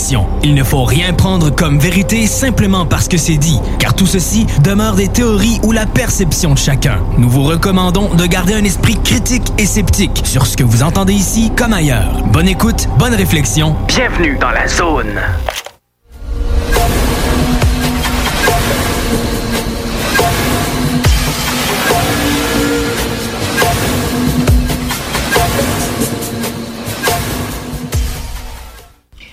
Il est auteur, conférencier, youtubeur. Lionel Camier est devenu en quelques années le spécialiste francophone des disparitions mystérieuses. Des disparitions mystérieuses, oui, mais jusqu'à quel point C'est ce qu'il va nous dévoiler aujourd'hui. Bah bonjour Lionel, merci d'avoir accepté l'invitation de Zone Insolite. Tu as une spécialité, c'est laquelle? Depuis 2016, euh, j'ai sorti une série de livres sur des histoires vraies, des affaires de disparition mystérieuses. Voilà, donc j'ai écrit cinq livres sur le sujet à l'heure actuelle, et c'est vrai que c'est euh, un peu ma spécialité. Donc toi tu enquêtes? Bah, effectivement, alors euh, le grand principe euh, donc de mes livres et aussi de mes émissions, parce que je fais aussi des vidéos euh, sur YouTube, j'en ai fait sur Nura TV et maintenant j'en fais aussi sur ma chaîne personnelle Lionel Camille Disparu. Le principe c'est qu'en souvent je, je présente d'abord les faits et ensuite il y a une partie euh, commentaire et analyse et dans la partie commentaire et analyse, euh, voilà, je présente différentes théories possibles. Donc effectivement il y a quand même une partie enquête. Et là tu reviens d'un périple, je Exactement. Cet été, donc pour la première fois, je suis allé sur le terrain pour aller enquêter sur une série de disparitions inexpliquées euh, dans les Hautes-Alpes, donc dans le sud-est de la France. Et c'était vraiment passionnant. Euh, je suis vraiment allé sur place, j'ai interrogé euh, des témoins, je suis allé aussi sur euh, les lieux. Euh, on a reconstitué l'itinéraire euh, d'une des randonneuses disparues parce qu'il s'agissait d'une randonneuse notamment, et on a même euh, essayé de retrouver les, lieux euh, où elle a potentiellement pu disparaître parce que on a tendance à penser qu'elle a eu un accident. Donc on est allé sur place. Et c'était vraiment assez physique, mais en tout cas c'était passionnant c'était vraiment très enrichissant. Est-ce que tu as apporté de nouveaux éléments à cette enquête? On va... Sans dévoiler, hein, évidemment. Bah, disons que l'objectif pr- premier, c'est déjà, euh, enfin c'est un peu aussi mon travail, c'est ça, c'est euh, parler de ces personnes disparues pour ne pas les oublier. Euh, J'essaie souvent de, de retracer l'histoire de ces personnes. Donc là, c'est ce qu'on c'est ce que j'ai essayé de faire euh, pour les deux affaires que j'ai euh, j'ai étudiées là. Reconstituer les faits au mieux. Euh, ça je travaille souvent à partir d'articles de à partir d'articles de presse. Là, j'ai pu aussi interviewer euh, euh, des personnes qui interviennent aussi dans ce domaine, les bénévoles d'une association qui s'appelle Asso- l'association de recherche des personnes disparues. Ce sont des anciens gendarmes, des anciens avocats aussi, tu vois, qui, qui travaillent bénévolement euh, sur des, des dossiers comme ça, qui sont tombés un peu dans l'oubli, parce que c'est ça le gros drame des personnes disparues, c'est que souvent, euh, voilà, on parle d'elles au moment des faits, lors de, de la période des recherches, Ouais. pendant quelques jours, quelques semaines, et ensuite c'est terminé. Et les familles se retrouvent seules, seules avec leurs angoisses, leurs questions. Et souvent, malheureusement, les médias euh, ne font pas de suivi des informations. Il y a juste un article et puis après c'est terminé, quoi. On sait même pas euh, ce que sont devenues ces personnes. Donc moi, c'est ça c'est ce que j'essaie de faire. C'est euh, il y a un travail évidemment de d'enquête. Il est question de parler d'affaires mystérieuses évidemment, mais il y a aussi un l'objectif, c'est aussi d'honorer un peu la mémoire de toutes ces personnes, de ne pas les oublier. Et puis peut-être, euh, voilà, j'ai pas la prétention de résoudre les affaires, mais bon, si je peux déjà reparler de ces affaires, relancer un intérêt aussi pour toutes ces affaires, euh, ça peut aussi susciter de nouvelles pistes. Parce que là, dans les affaires que j'ai étudiées euh, dans les Hautes-Alpes, là, en fait, c'est dans la forêt de Boscodon, voilà, tu vois, je, je te donne l'info. Les dossiers ne sont pas tous fermés. Il y a plusieurs pistes potentielles et euh, il n'est pas impossible que certaines de ces affaires soient résolues un jour. D'accord. Ouais. Donc tu travailles, est-ce que tu travailles avec euh, la, la gendarmerie ou des autorités? Est-ce Ah que ben- tu as affaire à eux? Là, je n'ai pas eu affaire à eux. Par contre, j'ai eu des informations euh, provenant de sources assez proches de l'enquête. Voilà. J'ai pas eu affaire à eux parce que je souhaitais pas les déranger aussi. Mais ce sont des les forces de l'ordre ont beaucoup de beaucoup de travail souvent. Et puis il y a aussi une, ça m'est déjà arrivé aussi dans le passé de demander des informations et on m'a renvoyé vers le parquet en fait. En gros, procureur de la République. Et euh, c'est ce que j'avais fait à l'époque. Et puis j'ai jamais eu, jamais obtenu les informations. Donc euh, voilà, moi je préfère euh, faire des recherches par moi-même. J'interviens aussi en parallèle des enquêtes officielles parce qu'il faut savoir qu'il y a le secret de l'instruction aussi, si tu veux. On peut pas donner toutes les infos. Mais bon, moi, je travaille à partir d'informations que je trouve dans la presse, à partir de sources ouvertes. J'apporte aussi mes propres théories. J'aide à faire, euh, euh, au moins à faire connaître ces affaires et puis euh, ne pas les oublier. Et puis voilà, si ça peut relancer un intérêt et puis aussi euh, forcer aussi les autorités à, à se bouger aussi entre guillemets. Euh, C'est ce que j'ai fait récemment dans une affaire de disparition euh, dans le sud de la France, au Gros du Roi. Euh, une femme et sa mère qui ont disparu à bord d'un jet ski au large. Euh, on n'a jamais retrouvé euh, les corps, on n'a jamais retrouvé les scooters. Et ce que j'ai fait récemment, à la demande des familles, parce qu'ils sont la famille est complètement désespérée. La, la fille Violette m'avait contacté sur Facebook pour que je parle de sa disparition. C'est pour ça que j'ai fait une vidéo spéciale. Ils appartiennent à la communauté des gens du voyage. Ils se sentent vraiment seuls, quoi. Ils se sentent, ils sont là, ils sont vraiment désespérés. Ils se sentent lâchés par par les autorités, en fait. Ils estiment que les gendarmes, voilà, ne, ne font pas les choses les choses comme il faut, comme il faut. Que, que l'enquête n'avance pas, ils n'ont pas d'informations sur l'avancée de l'enquête. Donc moi récemment, ce que j'ai fait sur Twitter, j'ai euh, mis un message pour demander au procureur de la République euh, de savoir où en était l'enquête. Voilà. Ah oui. Et j'ai pas eu de réponse, bien entendu. J'ai fait ça exceptionnellement, mais Parce que là, c'est c'est la première fois qu'une famille te contacte Là, ça a été, oui, c'est là sur Facebook. euh, ah, ça, ça, ça arrive maintenant. J'ai pas pu refuser parce que c'est vrai qu'elle était vraiment euh, désespérée, cette jeune femme. Et, et puis le problème, si tu veux, c'est que c'est la communauté des gens du voyage. Et en fait, ils veulent pas faire justice eux-mêmes. Si tu veux, ils veulent attendre que la justice fasse son travail. Mais ça, c'est délicat, si tu veux. Hmm. C'est pour ça que euh, c'est une affaire qui est assez complexe. Bon, moi j'ai fait euh, ce que j'estime euh, le minimum, quoi. J'ai fait ce que je devais faire. Maintenant, je peux pas faire plus. C'est à la justice de- d'avancer. Euh, je suis pas enquêteur privé, je ne suis pas avocat, je n'ai pas les armes juridiques pour pour résoudre ces affaires. C'est pour ça que bon, je pense qu'il faut faire preuve d'humilité. Je parle de ces affaires, j'avance des théories aussi, et puis euh, euh, j'ai mes, mes convictions, mais bon, je peux pas non plus euh, tout dire. On peut pas lancer des accusations comme ça sans preuve. Après, aussi, c'est ce que j'essaie de faire, c'est que je je, je fais confiance aussi aux gens. Je, si tu veux, je mise un peu sur l'intelligence des gens aussi pour se faire leur propre avis et puis pour, pour comprendre aussi. voilà, quand j'ai des soupçons vis-à-vis de quelqu'un, je peux pas le dire de façon ouvertement, de façon ouverte, publique. Mais bon, je pense Ouais. que les gens, Ouais, s'ils font preuve de bon sens, Mhm. en viennent eux-mêmes euh, aux conclusions, si tu veux. Oui, bah oui, évidemment, tu peux pas accuser, euh, porter Ah des accusations sur euh, personnes proches euh, du disparu. Donc oui, toi, parfois, tu peux avoir de sérieux, sérieux doutes sur l'issue de la disparition, mais tu peux accuser personne, ça doit être difficile à gérer ça. Ouais, effectivement, en fait, c'est un peu un travail d'équilibriste parce que je dois faire attention à ce que je dis, euh, faut que je donne les informations, euh, faut pas que j'aille trop loin non plus, tu vois, faut trouver les bonnes limites. En fait, moi, ce qui, ce qui, ce qui me sauve quand même, c'est que je me base souvent sur les articles de presse. Donc, j'ai le droit de répéter ce qui est sorti dans la presse. Mais le, le problème qui se pose maintenant aussi, c'est la gestion des commentaires, tu vois, les, sur les gens euh, qui font des commentaires sur les vidéos. Et je- ça y va, hein ah ouais, ouais. je peux pas les laisser certains euh, dire euh, tout et n'importe quoi. Et je me suis un peu fâché il y a quelques mois parce que voilà, euh, il y a des gens qui lançaient des accusations sur des sur des personnes comme ça sans preuve. Moi, je vais pas laisser euh, les gens salir la mémoire de personnes qui sont même plus là pour se défendre en plus. Premièrement, et puis deuxièmement aussi, j'ai pas envie de m'exposer à un risque de, de diffamation non plus, tu vois. J'ai pas envie d'avoir des problèmes. euh, Je fais ça déjà, euh, tu vois, bénévolement. Enfin, Bénévolement, ouais, et je fais pas ça pour m'attirer des ennuis, quoi. Je veux dire, euh, les ennuis peuvent déjà venir euh, facilement d'eux-mêmes. Ça sert à rien de créer euh, ce genre de situation. Mais bon, Et là, euh, ce que tu as été faire, ton, ton périple, c'était dans le sud, hein C'est ça? Moi, sud-est de la Ouais. France, ouais. Hum. De quelle manière tu vas nous raconter ça? Ça sera d'abord une vidéo. Ouais. Je travaille dessus en ce moment. Il y a énormément de travail de montage parce que j'ai j'ai filmé sur place, j'ai fait des enregistrements audio, j'ai pris des photos. Donc je vais faire en fait une grosse vidéo là, je pense sur YouTube, et puis ensuite j'en parlerai dans un livre aussi. Donc là c'est un gros gros morceau, ça me demande énormément de montage. Hum, Je suis je suis parti aussi euh, enquêter aussi euh, dans le Jura cet été sur un autre sujet. Jamais- Il y en a combien de disparitions comme ça en France? Ah bah, on, dis- on- on s'arrête à la France pour l'instant. Ah bah, des disparitions, il y en a beaucoup, hein, énormément. Entre 40 000 et 50 000 par an. 40 000, 50 000. Et encore, c'est une fourchette un peu basse. Et il y en a, il y a 10 000 qui restent euh, inquiétantes. 10 000 qui restent inquiétantes.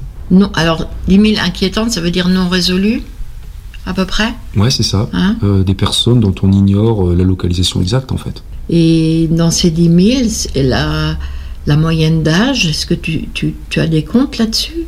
Il y a tous les âges, en fait. Il y a tous les âges. Mais c'est vrai qu'il y a quand même. euh, c'est dur de trouver des chiffres euh, fiables. On entend, on entend tout et, et son contraire, en fait, même sur les disparitions d'enfants. Oui, oui, bien sûr. Euh, il y a possiblement plus de disparitions d'enfants qu'on veut nous le dire. Apparemment. Parce qu'il faut savoir que bah là, tout adulte a le droit de disparaître. Tout adulte majeur ayant ses pleines capacités mentales, on va dire. Dès qu'il y a une disparition de mineur, là, c'est d'office inquiétant en fait. hein. Mais après, dans le tas, attention, il y a, y a plein de cas de figure. hein. Euh, Il y a des enlèvements parentaux, il y a des fugues. La euh, plupart, je pense, ce sont des enlèvements parentaux, oui. c'est pas parce qu'une disparition mystérieuse qu'il y a forcément euh, crime derrière. Faut pas tomber euh, là-dedans non plus. Mais il faut pas se voler la face non plus. Euh, Il y a certainement des, des crimes qui sont commis. hein. je veux dire, euh, les crimes parfaits, ça existe.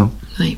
On n'a juste pas la preuve qu'ils ont été commis. Mais bon, euh, s'il n'y a pas de corps, euh, pas, de, pas de corps, pas de crime. Donc la France n'est pas épargnée comme les autres pays du monde. Il y a, il y a des Et dans- disparitions partout dans le monde. hein. Et dans le monde Ah bah partout. On parle des États-Unis où c'est quelque chose, euh, c'est des chiffres complètement effrayants. Je les ai plus en tête les, les chiffres. aux 900 000, États-Unis. euh, 900 000 disparitions chaque année en moyenne aux États-Unis. Alors attention, sur ces 900 000 là, on comptabilise tout. Tous les appels au 911 là-bas. Une disparition de quelques heures, tu vois. Dès que quelqu'un, euh, voilà, mon enfant n'est pas rentré de l'école, euh, il, a, il a deux heures de retard, voilà, tout, tout ça c'est comptabilisé en disparition. D'accord. Mais il faut savoir que sur ces, euh, sur ces quatre- 900 000, il y a une 90 000 euh, disparitions pareil. En fait, il y a 90 000 personnes qui sont en dessous du radar chaque année, aux États-Unis aussi. 90 000, c'est vrai que c'est énorme, mais bon, c'est une population de, si je dis pas de bêtises, il y a combien? 200 Combien de millions d'habitants Il y a. 400 ou 400 millions, quelque chose comme ça. Ouais, il y a- 400 millions. Ouais. Donc c'est peanuts, mais bon. Le problème, c'est que ce sont des, sta- des statistiques, mais quand ça concerne l'un de vos proches, quand Mm. c'est votre, f- votre, votre frère, votre sœur, votre enfant, euh, ça n'est plus une statistique. Là, là c'est un drame euh, humain terrible.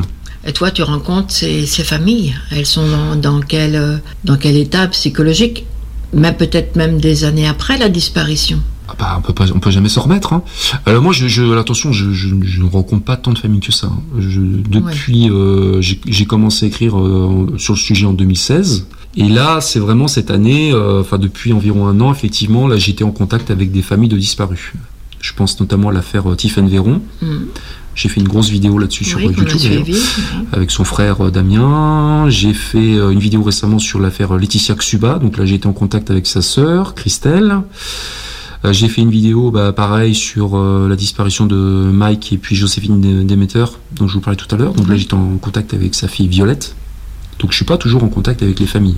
Mais effectivement, c'est dans ce cas-là, bah, je m'investis euh, déjà, je m'investis à 300% parce que bon, euh, bah, c'est vrai que déjà j'aime bien, euh, j'aime bien le travail bien fait déjà à la, à la base. Je suis un peu, je suis un petit peu, enfin voilà, je, pointilleux. je suis un peu pointilleux, un peu perfectionniste entre guillemets. Perfectionniste, C'est un peu un défaut d'ailleurs. bah, Mais quand c'est les familles, euh, quand c'est avec les familles là. euh, je me mets encore plus de pression parce que euh, je peux, voilà, c'est- la moindre des choses de faire ça bien. Est-ce que tu as travaillé sur des enquêtes euh, sur des disparitions au, au Québec ou au Canada? Bah, j'ai étudié plusieurs affaires dans mes bouquins là-dessus sur des disparitions au Canada. Alors pas forcément dans la province du Québec, mais euh, dans d'autres provinces, dans l'Ontario, dans... mais effectivement il y a des disparitions là-bas aussi. hein. Il y en a- il y, en a, il y en a partout en fait. Il y en a partout. Mais je pense même dans des. Ah, tu, dis, tu, me dis ça en me regardant d'une façon, c'est-à-dire il y a des disparitions euh, spéciales euh, au Canada. C'est vrai qu'on n'entend pas trop parler, à part des disparitions malheureusement d'enfants. Et puis la disparition, je me souviens de ce... Mais je t'avais contacté à cette époque-là de, de ce pompier ontarien Ah oui, oui, oui. Monsieur Philippe Ellis, qui, qui était parti Oui. faire du ski. dans l'État de New York, Oui, et qu'on a retrouvé en Californie, oui, à l'autre bout du pays. Oui. Ah bah ça, ça sera dans un de mes prochains livres. Ah ben voilà, Le voilà. qui fait sa pub, tu sais. Mais cette affaire est passionnante. Hein.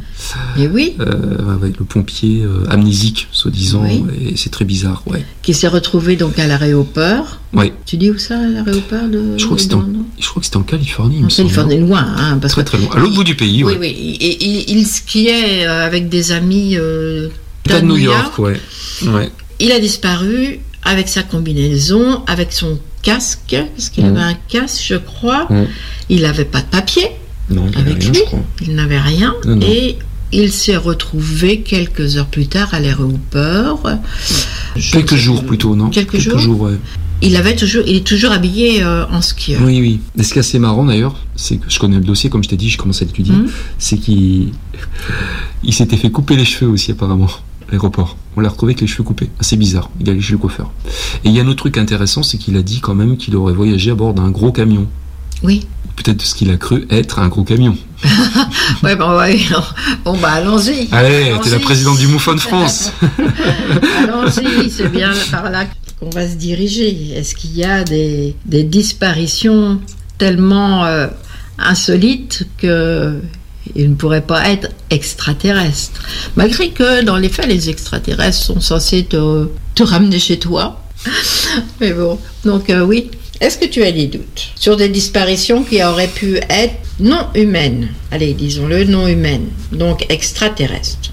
Mais moi, je m'intéresse aux disparitions mystérieuses. Alors, euh, ce terme, ça, pour moi, ça englobe beaucoup de choses. Ça peut être des disparitions euh, simplement criminelles, entre guillemets, des disparitions dans lesquelles il n'y a pas un gramme de paranormal. Mais je- comme je dis souvent, je suis quelqu'un de cartésien, mais je suis quelqu'un de très ouvert aussi. J'ai l'esprit ouvert euh, sur l'inexpliqué, sur le paranormal. Et voilà, je ne m'interdis pas d'étudier euh, certaines pistes qui vont dans ce sens-là. Parce que à partir du moment où une, une disparition n'est pas normale, c'est qu'elle est peut-être paranormale. Je m'intéresse pas au- vraiment aux, aux affaires euh, purement criminelles, tu sais, les histoires de tueurs en série, les machins, les trucs Oui. avec les meurtres. Ça m'a intéressé à une époque, il y a plus de 20 ans, mais bon, j'ai- dépassé ce stade. Non, non, pour moi, faut qu'il y ait du mystère, faut qu'il y ait de l'énigme, faut que vraiment que ça stimule le- l'intellect, entre guillemets.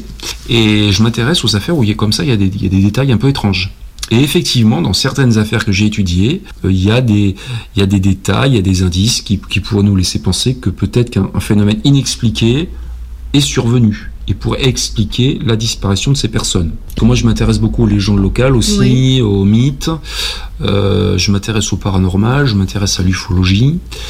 Et c'est vrai qu'il y a des affaires comme ça que j'ai étudiées dans lesquelles, euh, bah, qui pourraient laisser penser que les personnes ont, ont disparu euh, dans des circonstances assez troubles et que que ces personnes ont peut-être, c'est ça, eu affaire même à une forme d'intelligence euh, inconnue, possiblement. Et n'aurait pas été retrouvé Bah, souvent, Ces elles- personnes-là bah, souvent euh, les personnes ne sont pas retrouvées.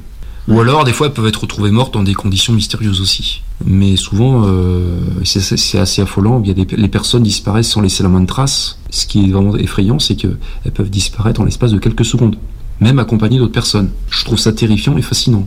Parce que c'est ça, il y a des familles, des fois, ils se baladent sur un sentier, et puis euh, une personne, un enfant, voire même un enfant, et quand c'est un enfant, c'est encore plus terrible, euh, traîne un peu derrière, euh, donc une seconde, il est là, euh, quelques secondes plus tard, euh, bah, je sais pas, l'un des membres de la famille se retourne, et l'enfant n'est plus là. Et on ne le revoit plus jamais, et on ne retrouve rien. Et ça, c'est absolument terrifiant.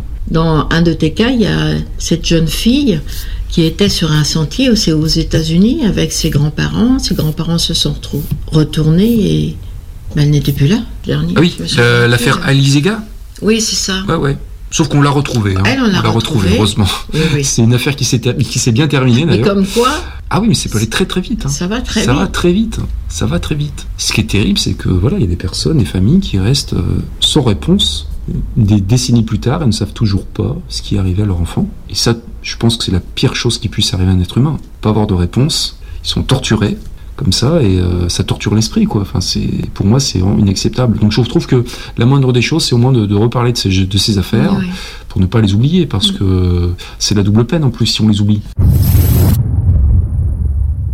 Oui, est-ce que quelles- certaines de tes affaires t'ont amené sur une, sur une piste euh, extraterrestre ou quelque chose de tellement euh, fou qu'il n'y avait que, que ça comme, comme solution Il y a, en fait, je, je fais une, une conférence en public là. Enfin, je l'ai pas faite récemment, mais c'est une conférence que j'avais appelée disparition mystérieuse et abduction. Mhm. Voilà. Parce qu'effectivement, euh, dans toutes les affaires que j'ai répertoriées, dans certaines affaires, euh, il y avait des indices qui pouvaient laisser penser que des personnes avaient peut-être été enlevées par une forme d'intelligence inconnue. Alors, quelle était la nature de cette intelligence? J'en sais rien, mais possiblement, possiblement d'origine extraterrestre. Possiblement, j'en sais rien. Par exemple, euh, un gamin comme ça qui avait disparu euh, dans une maison qui était sous alarme. Euh, cet enfant avait disparu, l'alarme ne s'était pas déclenchée. D'ailleurs, cette affaire est dans mon livre disparu en ville. Je vois que tu as le livre là qui est sur la bibliothèque, c'est pour ça que je dis ça. Oui, merci. Et donc, ce qui est assez troublant, c'est que, que justement, quelques années plus tôt, un ovni avait été vu à proximité de la, de la D'accord. ville où habitait cet enfant. Et cet enfant a disparu sans laisser la moindre trace. hein. Euh, Les, les- la- les forces de l'ordre ont, ont essayé de retrouver sa trace et euh, les chiens euh, pisteurs, les chiens policiers euh, l'ont suivi jusqu'à une mare en fait. Sa piste olfactive s'arrêtait au bord d'une mare, ce qui est très étrange. Ouais. Qu'est-ce qu'il allait faire au bord de cette mare Euh, En fait, ils ont, en fait, ils ont, ils ont fait preuve de bon sens les, les policiers. Ils se sont dit bah tiens si sa piste olfactive s'arrête au bord d'une mare, c'est qu'il est peut-être allé dans l'eau. Il s'est peut-être noyé. Donc en fait, ils ont fouillé, ils ont vidé les temps. Ils ont vidé, oui. Ils n'ont rien trouvé. Et on a vu, il y a eu une observation d'OVNI euh, très très impressionnante euh, près de cette localité euh, qui, qui s'appelle Roseboro. Il y a eu une observation, et là, ça, ça- ça, je l'ai étudié, euh, c'était en Carol- Caroline du Nord. Ça, je l'ai étudié en fait, cette observation. D'ailleurs, j'ai trouvé les informations sur le site du MUFON américain, parce que c'est une source fiable, on va dire. Oui, très bonne source, oui. Il y a eu un RR3 euh, là, euh, dans, tout près en fait, à 25 km de l'endroit où ce- cet enfant a disparu mystérieusement. Donc un RR3, voilà, une rencontre du rapproché du troisième type en fait. Un, Mhm. un gars, en fait, c'est un gars qui avait vu, euh, il est allé faire une balade avec son fils. euh, ils étaient en train de pêcher et il a vu euh, des boules lumineuses dans le ciel comme ça. Et lui, c'est un ancien pilote de ligne, donc il sait reconnaître euh, les objets volants non identifiés. hein. Donc il n'a pas compris ce qu'il a vu. Et plus tard, ce soir-là, euh, il a entendu euh, des bruits autour de sa maison. Euh, il, aurait vu donc des créatures ressemblant voilà, à des, petits êtres en fait qui, étaient vêtus de scaphandres. Donc c'est vraiment très classique quoi dans les, rencontres de rapprochés du troisième type comme ça, qui étaient dans les broussailles près de chez lui. Et voilà, donc il a fait cette observation. Il n'a jamais varié dans sa version, quoi. Il a, il a toujours affirmé avoir vu ce qu'il a vu, même si euh, beaucoup de gens ne l'ont pas cru, bien entendu. Mais en tout cas, voilà, c'est ça, c'est ce que j'essaie de faire. Moi, je, ne dis jamais, voilà, je ne prétends jamais détenir la vérité. Euh, je ne sais pas si euh, si cet enfant a, a- été peut-être abducté par une forme d'intelligence venue ailleurs.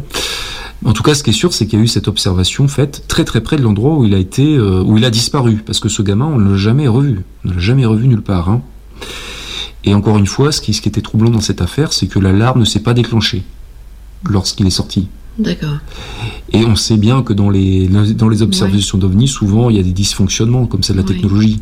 Bien sûr. Donc moi, en fait, c'est ce que j'ai fait dans cette conférence, voilà, dans cette, dans ce, dans cette affaire, c'est que j'ai pointé, en fait, tous les, tous les détails qui étaient un peu troublants, qui pouvaient peut-être aller dans le sens d'une abduction. Et pareil, une autre affaire comme ça en Nouvelle-Zélande, euh, comme ça, c'était une femme aussi, une jeune femme qui a disparu.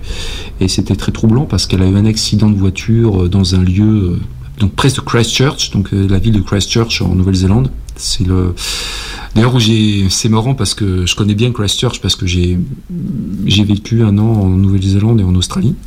Et je suis resté trois semaines à Christchurch. Et donc, euh, et d'ailleurs, l'endroit où s'est passée cette disparition était à, à quelques kilomètres à peine de l'endroit où je logeais. Mhm. Donc c'est marrant. Et donc cette jeune femme a eu un, un jour, euh, la police faisait une patrouille euh, sur une route comme ça, très très très isolée, déserte. C'est c'est une route qui monte comme ça sur une colline boisée. C'est l'endroit le, le point culminant autour de Christchurch. Et ils ont repéré une voiture qui était sortie dans le décor comme ça, qui, qui- qui avait fait une sortie de route. Donc ils sont allés voir. Ils sont allés voir. Et c'est bizarre parce que en fait cette sortie de route était bizarre parce qu'ils n'ont pas trouvé de traces de freinage. C'est comme si la voiture s'était arrêtée à très faible allure en fait. C'était pas un accident proprement parlé. D'accord. Ils ont trouvé la voiture vide. Donc ils ont commencé à faire des recherches. Et autour de la voiture, ils ont trouvé. Alors ce qui, ce qui est bizarre aussi, qu'ils ont trouvé la. Il me semble qu'ils ont trouvé la clé sur contact. Tout était intact. hein. D'accord. Ils ont fouillé aux alentours. Ils ont retrouvé des affaires. euh, ils ont retrouvé une paire de chaussures de sport abandonnées. Ils ont trouvé une montre posée sur un rocher. Et ils se sont rendus compte que c'était une jeune femme qui était venue là, euh, venue faire un, apparemment qui, qui avait quitté son domicile le matin, qui était venue faire un jogging là apparemment, et qui pour une raison inconnue a eu cet accident, enfin qui, s'est arrêté, elle a disparu sans laisser de traces. Et donc on l'a cherché pendant longtemps, pendant longtemps, on l'a pas retrouvée. Et on l'a retrouvée finalement, euh, un chasseur l'a retrouvée, euh, il me semble que c'était un an plus tard, à seulement 500 mètres de la voiture. Il l'a retrouvé. Il a retrouvé le corps. Et c'est bizarre parce que cet endroit avait été fouillé euh, à maintes reprises par euh, les forces de l'ordre. En fait, on ne savait pas, en fait, est-ce que ce corps était vraiment là? On ne sait pas. Parce que, est-ce qu'il n'aurait pas été redéposé? Mhm. Donc moi, j'ai pointé un peu tous les détails un peu troublants, c'est ça, c'est que, pourquoi est-ce qu'elle a enlevé sa montre aussi? C'est bizarre. Ouais. Donc tu vois, j'ai oh, j'ai spéculé, attention, je spécule, mais bon, Ah, quand, bah tu- oui, il y a un mystère, il faut bien, quand on réfléchit, on spécule. Bien sûr. Ce qui est très troublant, c'est que j'ai j'ai noté que quelques temps plus tard, il y a eu exactement le même accident au même endroit. Et cette fois, on a retrouvé deux femmes mortes à bord de la voiture. Et la voiture a encore fait une sortie de route inexpliquée, là. Et moi, ce que j'ai fait, en fait, euh, j'explique tout dans cette conférence-là, c'est que j'ai fait le parallèle avec les, les, les abductions, encore une fois. On a, on a des affaires comme ça, où euh, j'avais trouvé une affaire comme ça en Angleterre, une, une Anglaise, qui prétendait avoir été abductée. En fait, un soir comme ça, ils roulaient en voiture, ils auraient vu une lumière euh, dans le ciel, et leur voiture se serait arrêtée euh, comme si la- le moteur était tombé en panne, en fait. D'accord. Et la voiture de cette femme prétendument ab- abductée s'est arrêtée exactement de la même façon que celle de la femme disparue. Tu vois, le moteur s'est arrêté, c'est comme si toute l'électricité s'était coupée à bord de la voiture. Oui, et la voiture, euh, le moteur s'est arrêté, a calé, et elle a continué à rouler, tu sais, lancée par l'énergie euh, cinétique, je crois, on appelle ça comme ça. Et elle s'est arrêtée lentement comme ça. Et moi, ça m'a vraiment rappelé la façon dont s'était arrêtée la voiture de la femme en Nouvelle-Zélande. Donc, encore une fois, c'est c'est un faisceau d'indices. Hein. C'est peut-être passé un événement inexpliqué en Nouvelle-Zélande. Surtout qu'en plus, on était au point culminant de Christchurch, le point le plus élevé. Alors, admettons, on est fou, hein. Euh, admettons, euh, ces personnes-là, euh, les voitures sont stoppées. Bah, une forme d'énergie inconnue. Oui, l'énergie, le magnétisme. Bon, admettons. Les voitures sont stoppées, continuent leur route, leur lancée. Les personnes sont enlevées, abductées. Les grands esprits se rencontrent. Merci Lionel, il est temps pour nous d'aller à la pause et surtout ne manquez pas la deuxième partie puisque nous sommes certainement pas au bout de nos surprises avec le grand spécialiste des disparitions mystérieuses. À tout de suite.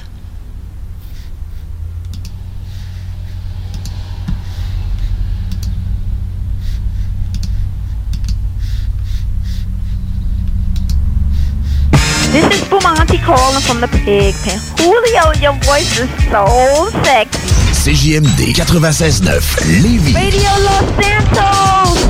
Prenons quelques secondes ensemble pour parler de la perle des galeries Chagnon. Pat Smoke Meat, c'est la viande de bœuf fumée la plus savoureuse que vous trouverez en ville. Ils sont spécialisés dans le smoke meat et leur savoir-faire en la matière est légendaire. Laissez-les le préparer en sandwich pour vous ou passez chercher votre viande parfaite pour en préparer à la maison, au comptoir, take-out ou en livraison via DoorDash. Vive Pat Smoke Meat! C'est le temps de rénover. Toiture, porte, fenêtre, pensez DBL. Salle de bain, cuisine, sous-sol, pensez DBL. Dépassez vos attentes, respectez votre budget et soyez en paix avec une équipe engagée. Groupe DBL cumule plus de 40 ans d'expérience. Recommandé CAA, certifié APCHQ et membre de l'Association de la construction du Québec. Planifiez vos projets dès maintenant en contactant le 418-681-2522. GroupeDBL.com. one. Vous cherchez un emploi? Bimbo Canada a quelques places encore disponibles pour compléter l'équipe. Elle est à la recherche de plusieurs manœuvres à la production pour notre boulangerie Vachon à Sainte-Marie. Le salaire d'entrée est de 21,61 avec prime de quart de travail. Vous avez accès à des possibilités d'avancement, fonds de pension, accès à des assurances collectives. Venez travailler dans un environnement sécuritaire. Un service essentiel du domaine alimentaire ouvert depuis 1923. Pour postuler en ligne, visitez notre page Bimbo Canada Carrière. Des questions et des réponses sur la COVID-19. Pourquoi doit-on respecter une distance de 2 mètres? La COVID-19 se transmet principalement par le contact avec des gouttelettes contaminées. Lorsqu'une personne infectée parle, tousse ou éternue, les gouttelettes peuvent être projetées jusqu'à une distance de 2 mètres et atteindre des personnes à proximité, ou encore se déposer sur des surfaces et des objets où le virus peut survivre de quelques heures à quelques jours. Bien se protéger, c'est aussi bien protéger les autres. Un message du gouvernement du Québec. Les dimanches, dès 15h, Joue avec Chico des Roses et cours la chance de gagner de nombreux prix. On te promet une formule originale et divertissante et en bonus, tu peux gagner gros. Rate pas ta chance. c'est meilleur qu'avec l'Auto-Québec. Plus de 30 points de vente dans la région. Consultez la liste sur l'onglet bingo au 969fm.ca.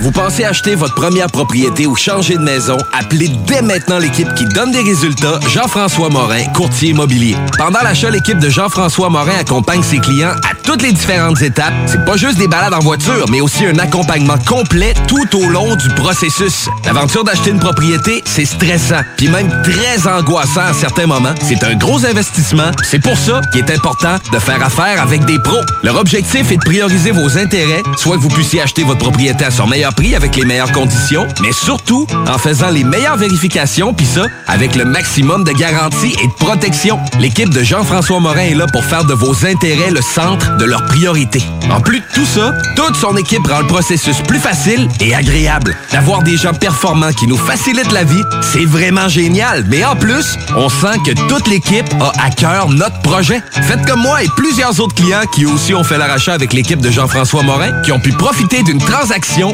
exceptionnelle. Vous désirez de l'information sur l'immobilier, vous désirez vendre, vous désirez acheter, contactez-moi directement, Jean-François Morin, courtier immobilier chez Remax Avantage, au 418-801-8011 ou sur notre site web, jean-françois-morin.ca. Vous pouvez aussi nous joindre au 88 832 1001. Vous écoutez CJMD, les rains. Some people wonder why. D'Alternative Radio. Avertissement. Cette émission a pour but de porter l'auditoire à réflexion. C'est pourquoi la direction de la station souhaite vous rappeler que chaque affirmation mérite réflexion. Il ne faut rien prendre comme vérité simplement parce que c'est dit, car tout ceci demeure des théories ou la perception de chacun. Nous vous recommandons de garder un esprit critique et sceptique sur ce que vous entendez ici comme ailleurs. Bonne écoute, bonne réflexion. Bienvenue dans la zone.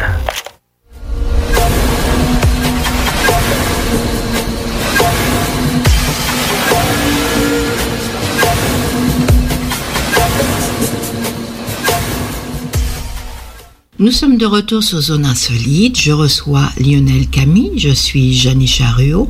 Nous allons reprendre le récit de Lionel là où il l'avait laissé, c'est-à-dire au moment de la disparition d'une automobiliste qui est réapparue quelque temps après décédé malheureusement proche de son véhicule.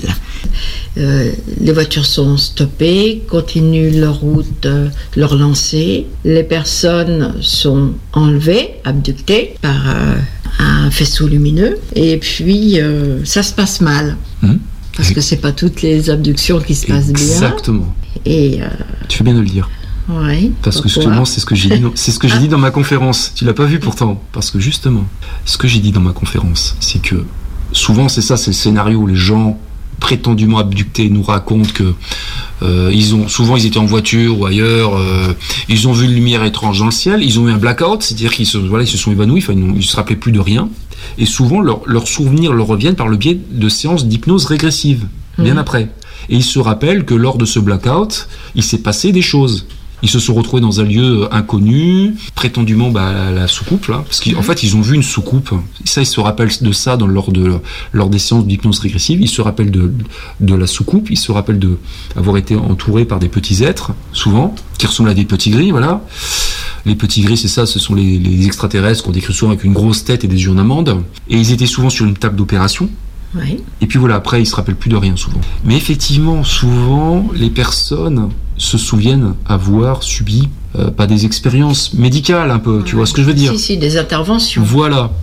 Eh ben, eh ben moi, dans ma théo, dans ma, dans ma, ma conférence, j'ai avancé une théorie. Je me suis dit, bah peut-être que, on sait que nous, les gens normaux, quand on va à l'hôpital, des fois, tu sais, moi je connais des gens, ils sont allés à l'hôpital faire des analyses bénines, et puis ils sont jamais rentrés, ils sont jamais revenus, hein, parce qu'on leur a fait une anesthésie qui, qui s'est mal passée, voilà.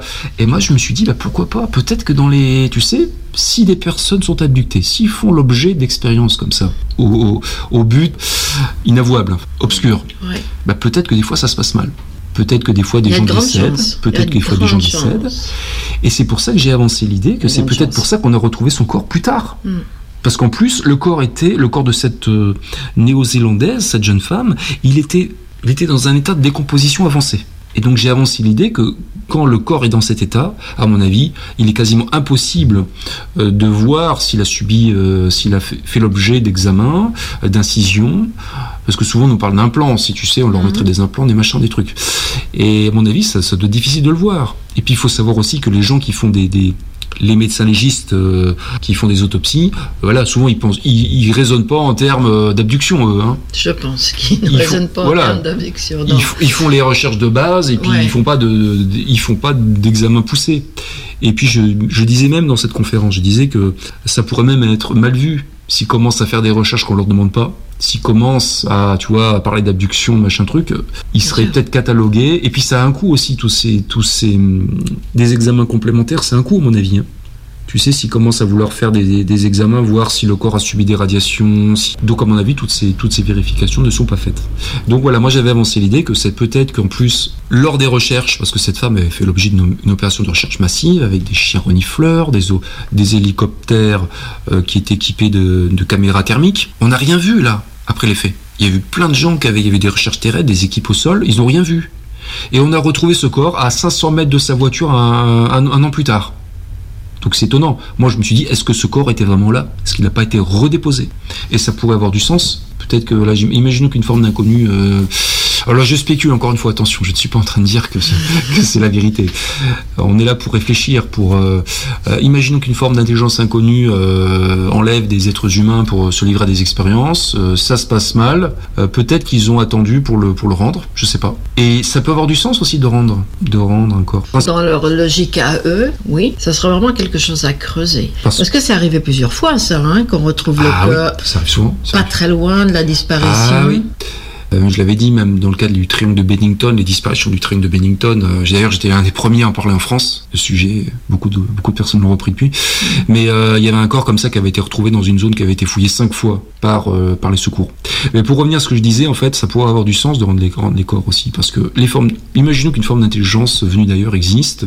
Ils sont pas forcément malveillants, tu vois. Ils, ils, ils ont peut-être voulu aussi rendre cette dépouille aux familles après. Je sais pas. Bon, bien entendu, bah, les, les, les personnes les plus cartésiennes vont dire que cette personne a fait l'objet l'objet, a été fait l'objet d'un meurtre, elle a été tuée par quelqu'un qui a ramené le corps. On a déjà vu des cas comme ça, euh, ils mettent les corps au congélateur, ça les Ouais. conserve et puis ils les rendent après.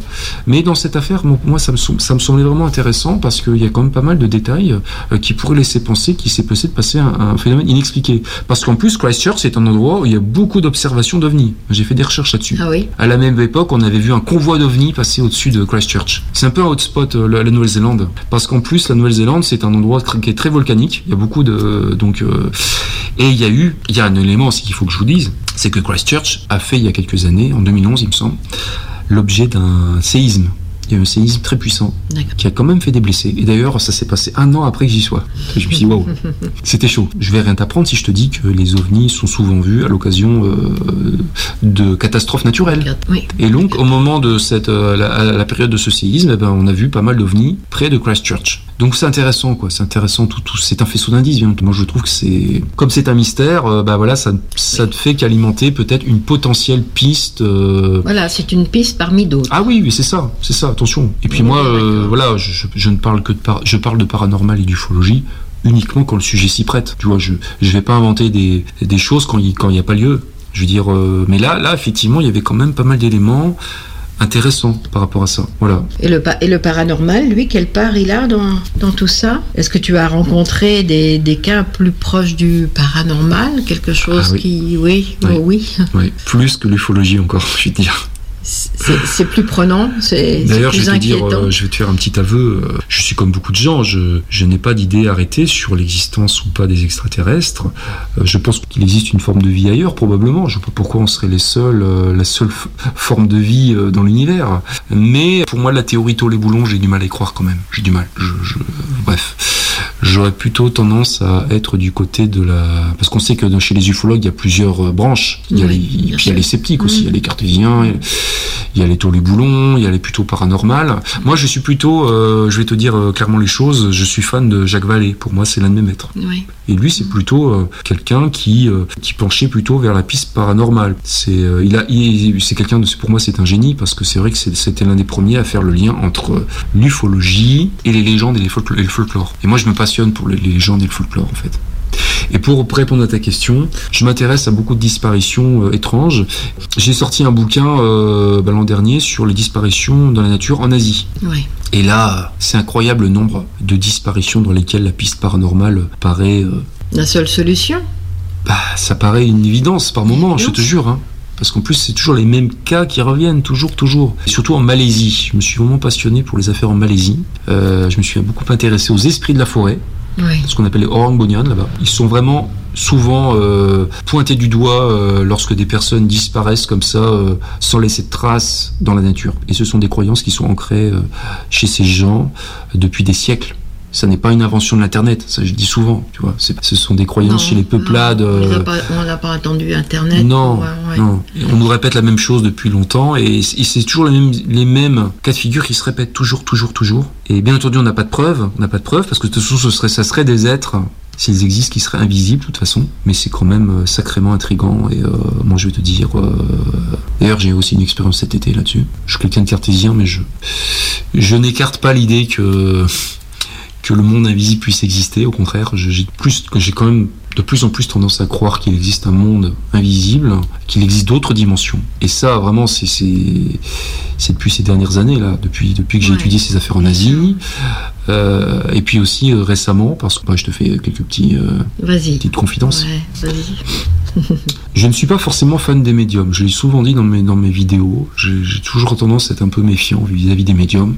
Euh, je pense qu'il y a parmi ces personnes, il y a, voilà, je pense qu'il y, a- il y a pas mal d'escrocs. Je pense, voilà, je vais dire les Certainement. choses.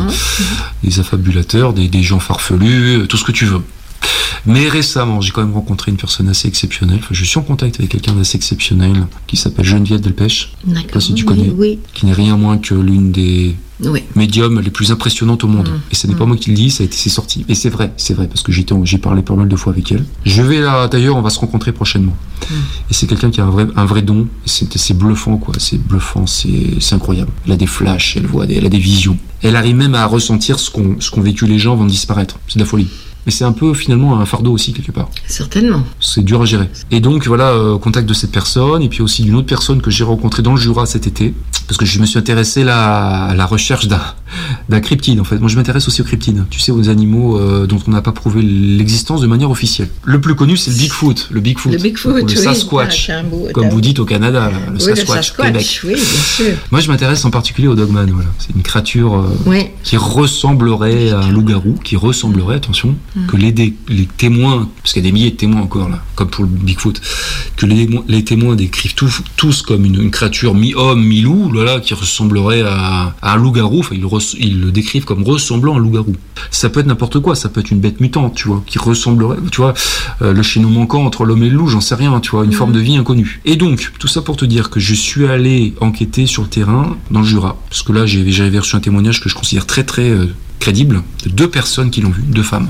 Et l'une de ces femmes, c'est une jeune femme qui s'appelle Jessica, qui a un don aussi. Elle est pas forcément médium, elle est chamane en fait. Tu vois, elle, elle communique avec les esprits, euh, les entités, les esprits des animaux.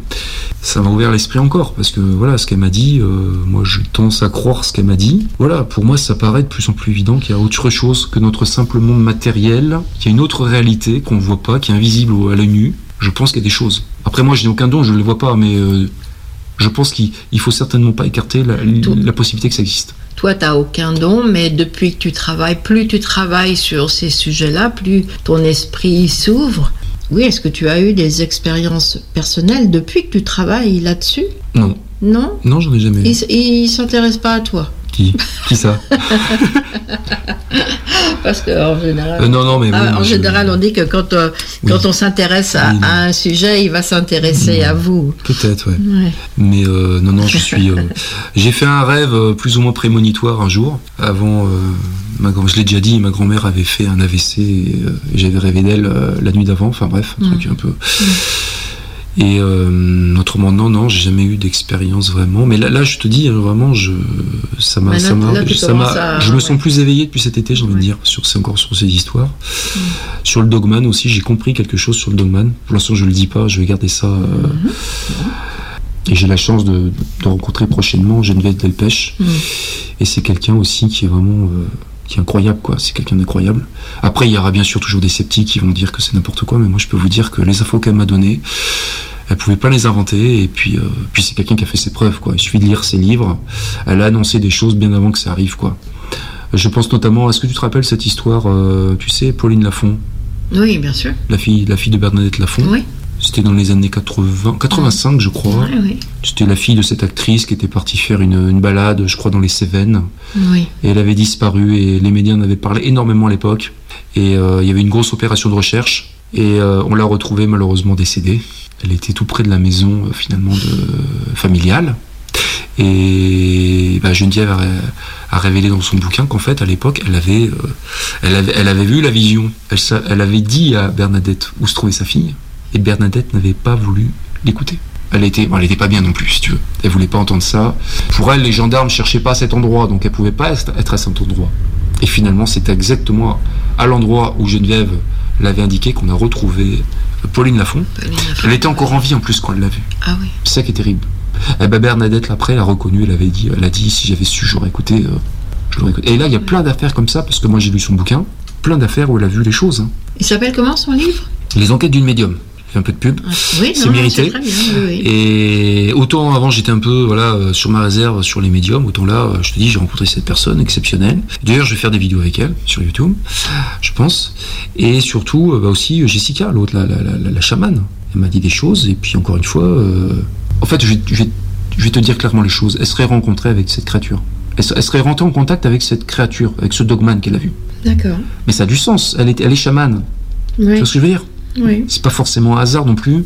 Euh, selon moi, c'est pas forcément un hasard non plus si elle, a, si elle a fait cette rencontre dans la forêt. Parce qu'elle s'était allée se balader avec, son, avec une amie, sa colocataire, un samedi, euh, vers euh, 15h30, je crois, dans une, dans une petite forêt près de chez eux.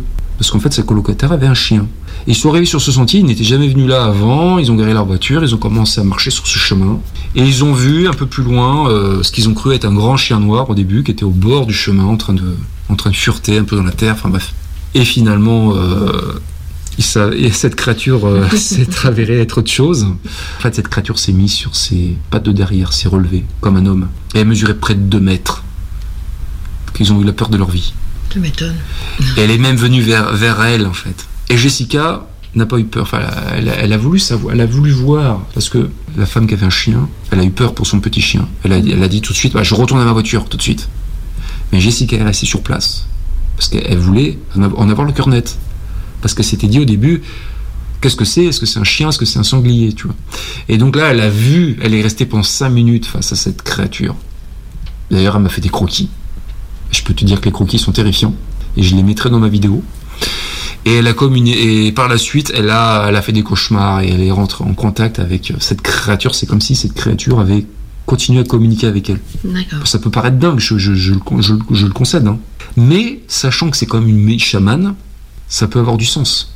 Après, il faut, faut accepter l'idée que, que les chamans euh, aient le pouvoir de communiquer comme ça avec, euh, Oui. avec les animaux, avec les. Ah, Mais cette femme, hein, Jessica, m'a montré, elle m'a apporté une preuve aussi de, de ses facultés, parce que euh, ça, je la montrerai pas forcément, mais elle m'a montré une photo qu'elle a prise chez elle par hasard. C'est- Elle était avec sa sœur, sur, ils étaient sur le- dans, dans- dans leur chambre, sur son lit, et sa sœur, elle a pris une photo sans faire gaffe avec son smartphone.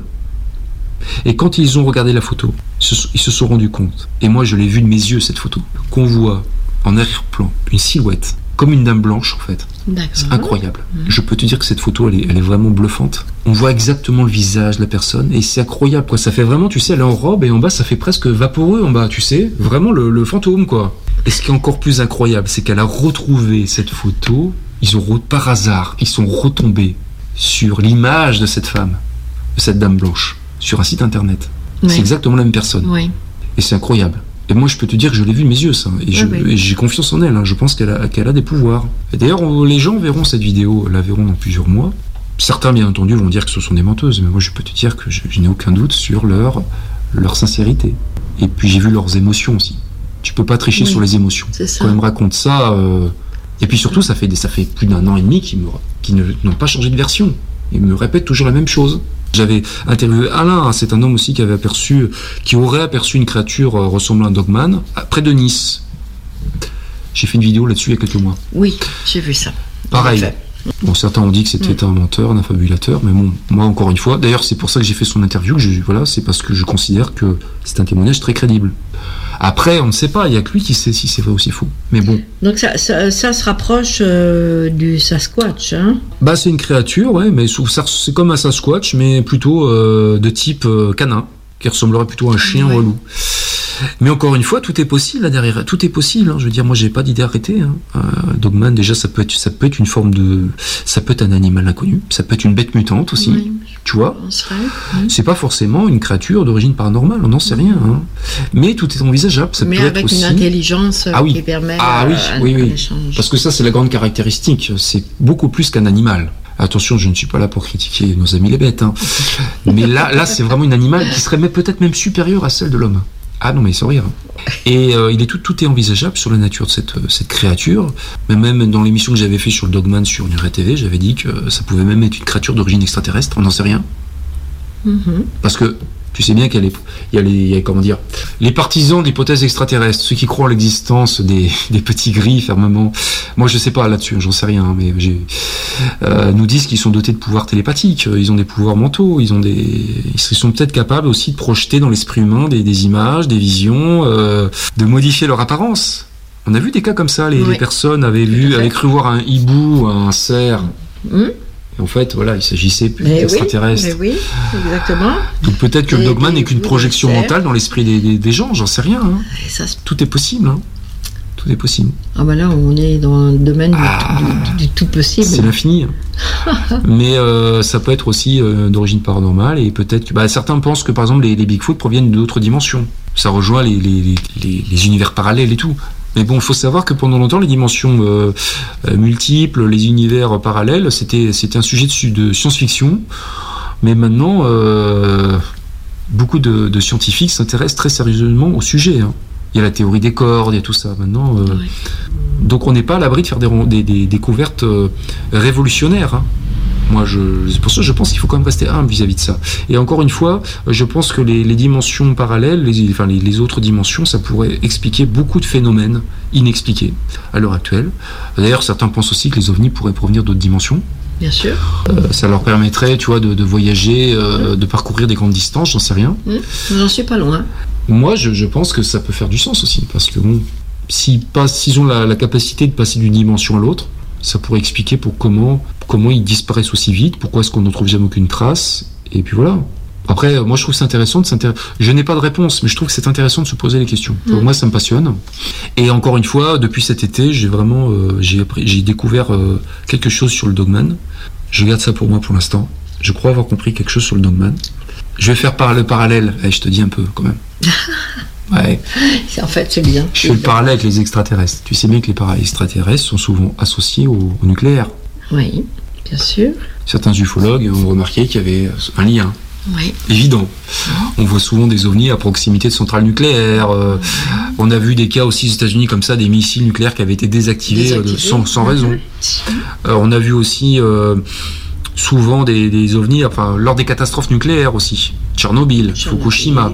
Donc certains nous disent que les, les- les- les extraterrestres euh, seraient peut-être là aussi pour nous faire passer un message sur le nucléaire. Arrêtez de, arrêtez de jouer les apprentis sorciers, arrêtez de, de menacer votre environnement. euh, ben moi je pense que le Dogman est là pour nous faire passer un message, possiblement. Et ce message je le garde pour moi. Pour l'instant, ça- bon, bah, merci beaucoup. Ah non, merci mais- d'être venu. Donc, euh, non mais je le dirai dans, prochainement, Oui, il oui, faut, faut que j'étudie ça. Et, euh, et ça j'ai découvert ça cet été en allant sur le terrain, tu vois. ok. Et alors, c'est quoi là, la rentrée? Qu'est-ce que parce que là, il va falloir travailler maintenant. Ah bah ouais, j'ai beaucoup de taf. hein. beaucoup- Ah, j'ai beaucoup de boulot là. Alors, qu'est-ce qui se passe? Ah bah là, je travaille. euh, voilà, je suis rentré. euh, je suis rentré le 31 août de Mhm. mon périple.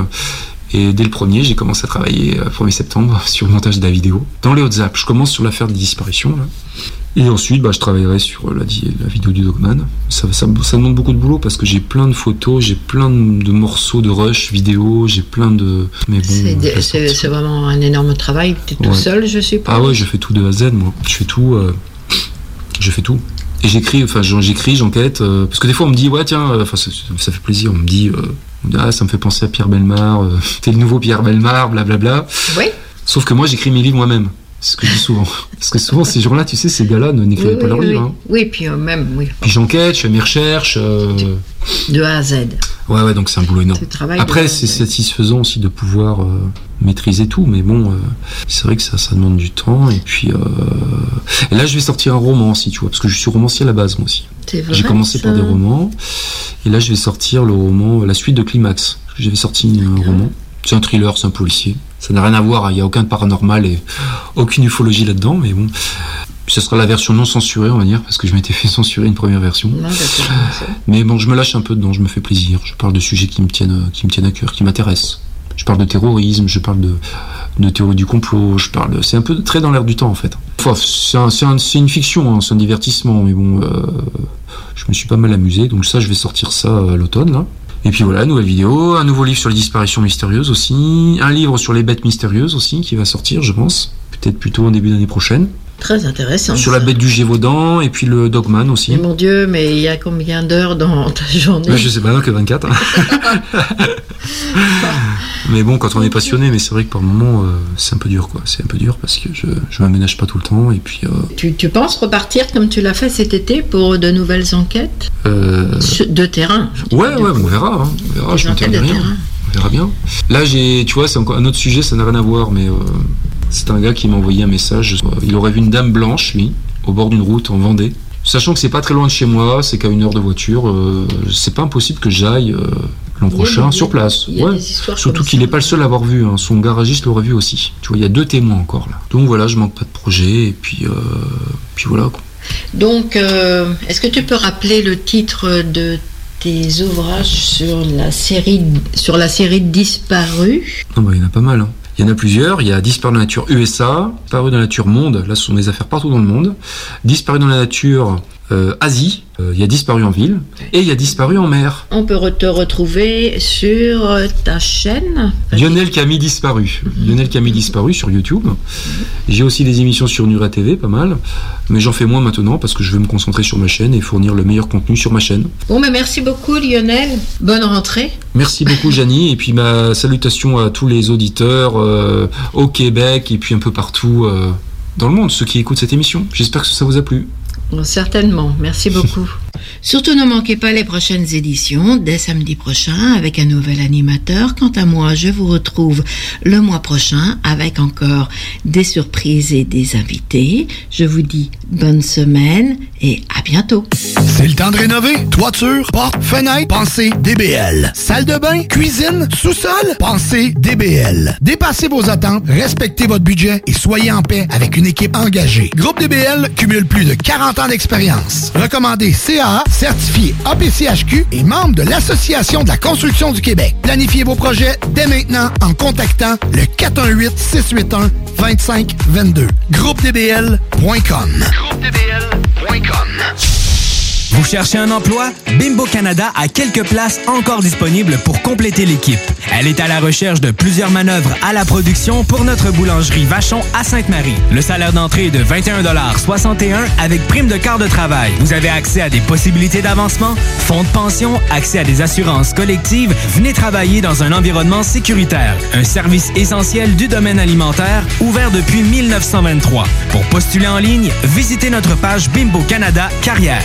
Vous pensez vendre ou acheter une propriété? Faites comme tous ces clients qui ont fait affaire avec l'équipe de Jean-François Morin. Allô Jean-François, j'espère que tout va pour le mieux pour toi et ta petite famille. Je me suis permise de te référer à une amie qui désire vendre sa propriété. Elle disait chercher le meilleur courtier, puis ben, c'est à toi que je l'ai référé. Tout a été super bien pour nous lors de la vente de notre propriété, puis en plus, ça a été fait comme tu nous l'avais dit, dans le délai et pour le prix. Au plaisir! Ça fait déjà quelques transactions que je fais affaire avec Jeff. Cette fois-ci, j'avais une maison mobile à vendre et avec les nombreuses visites qu'on a eues, Jean-François et son équipe ont travaillé de la même façon que si c'était une maison à 500 000. Bravo à l'équipe et merci pour la vente rapide.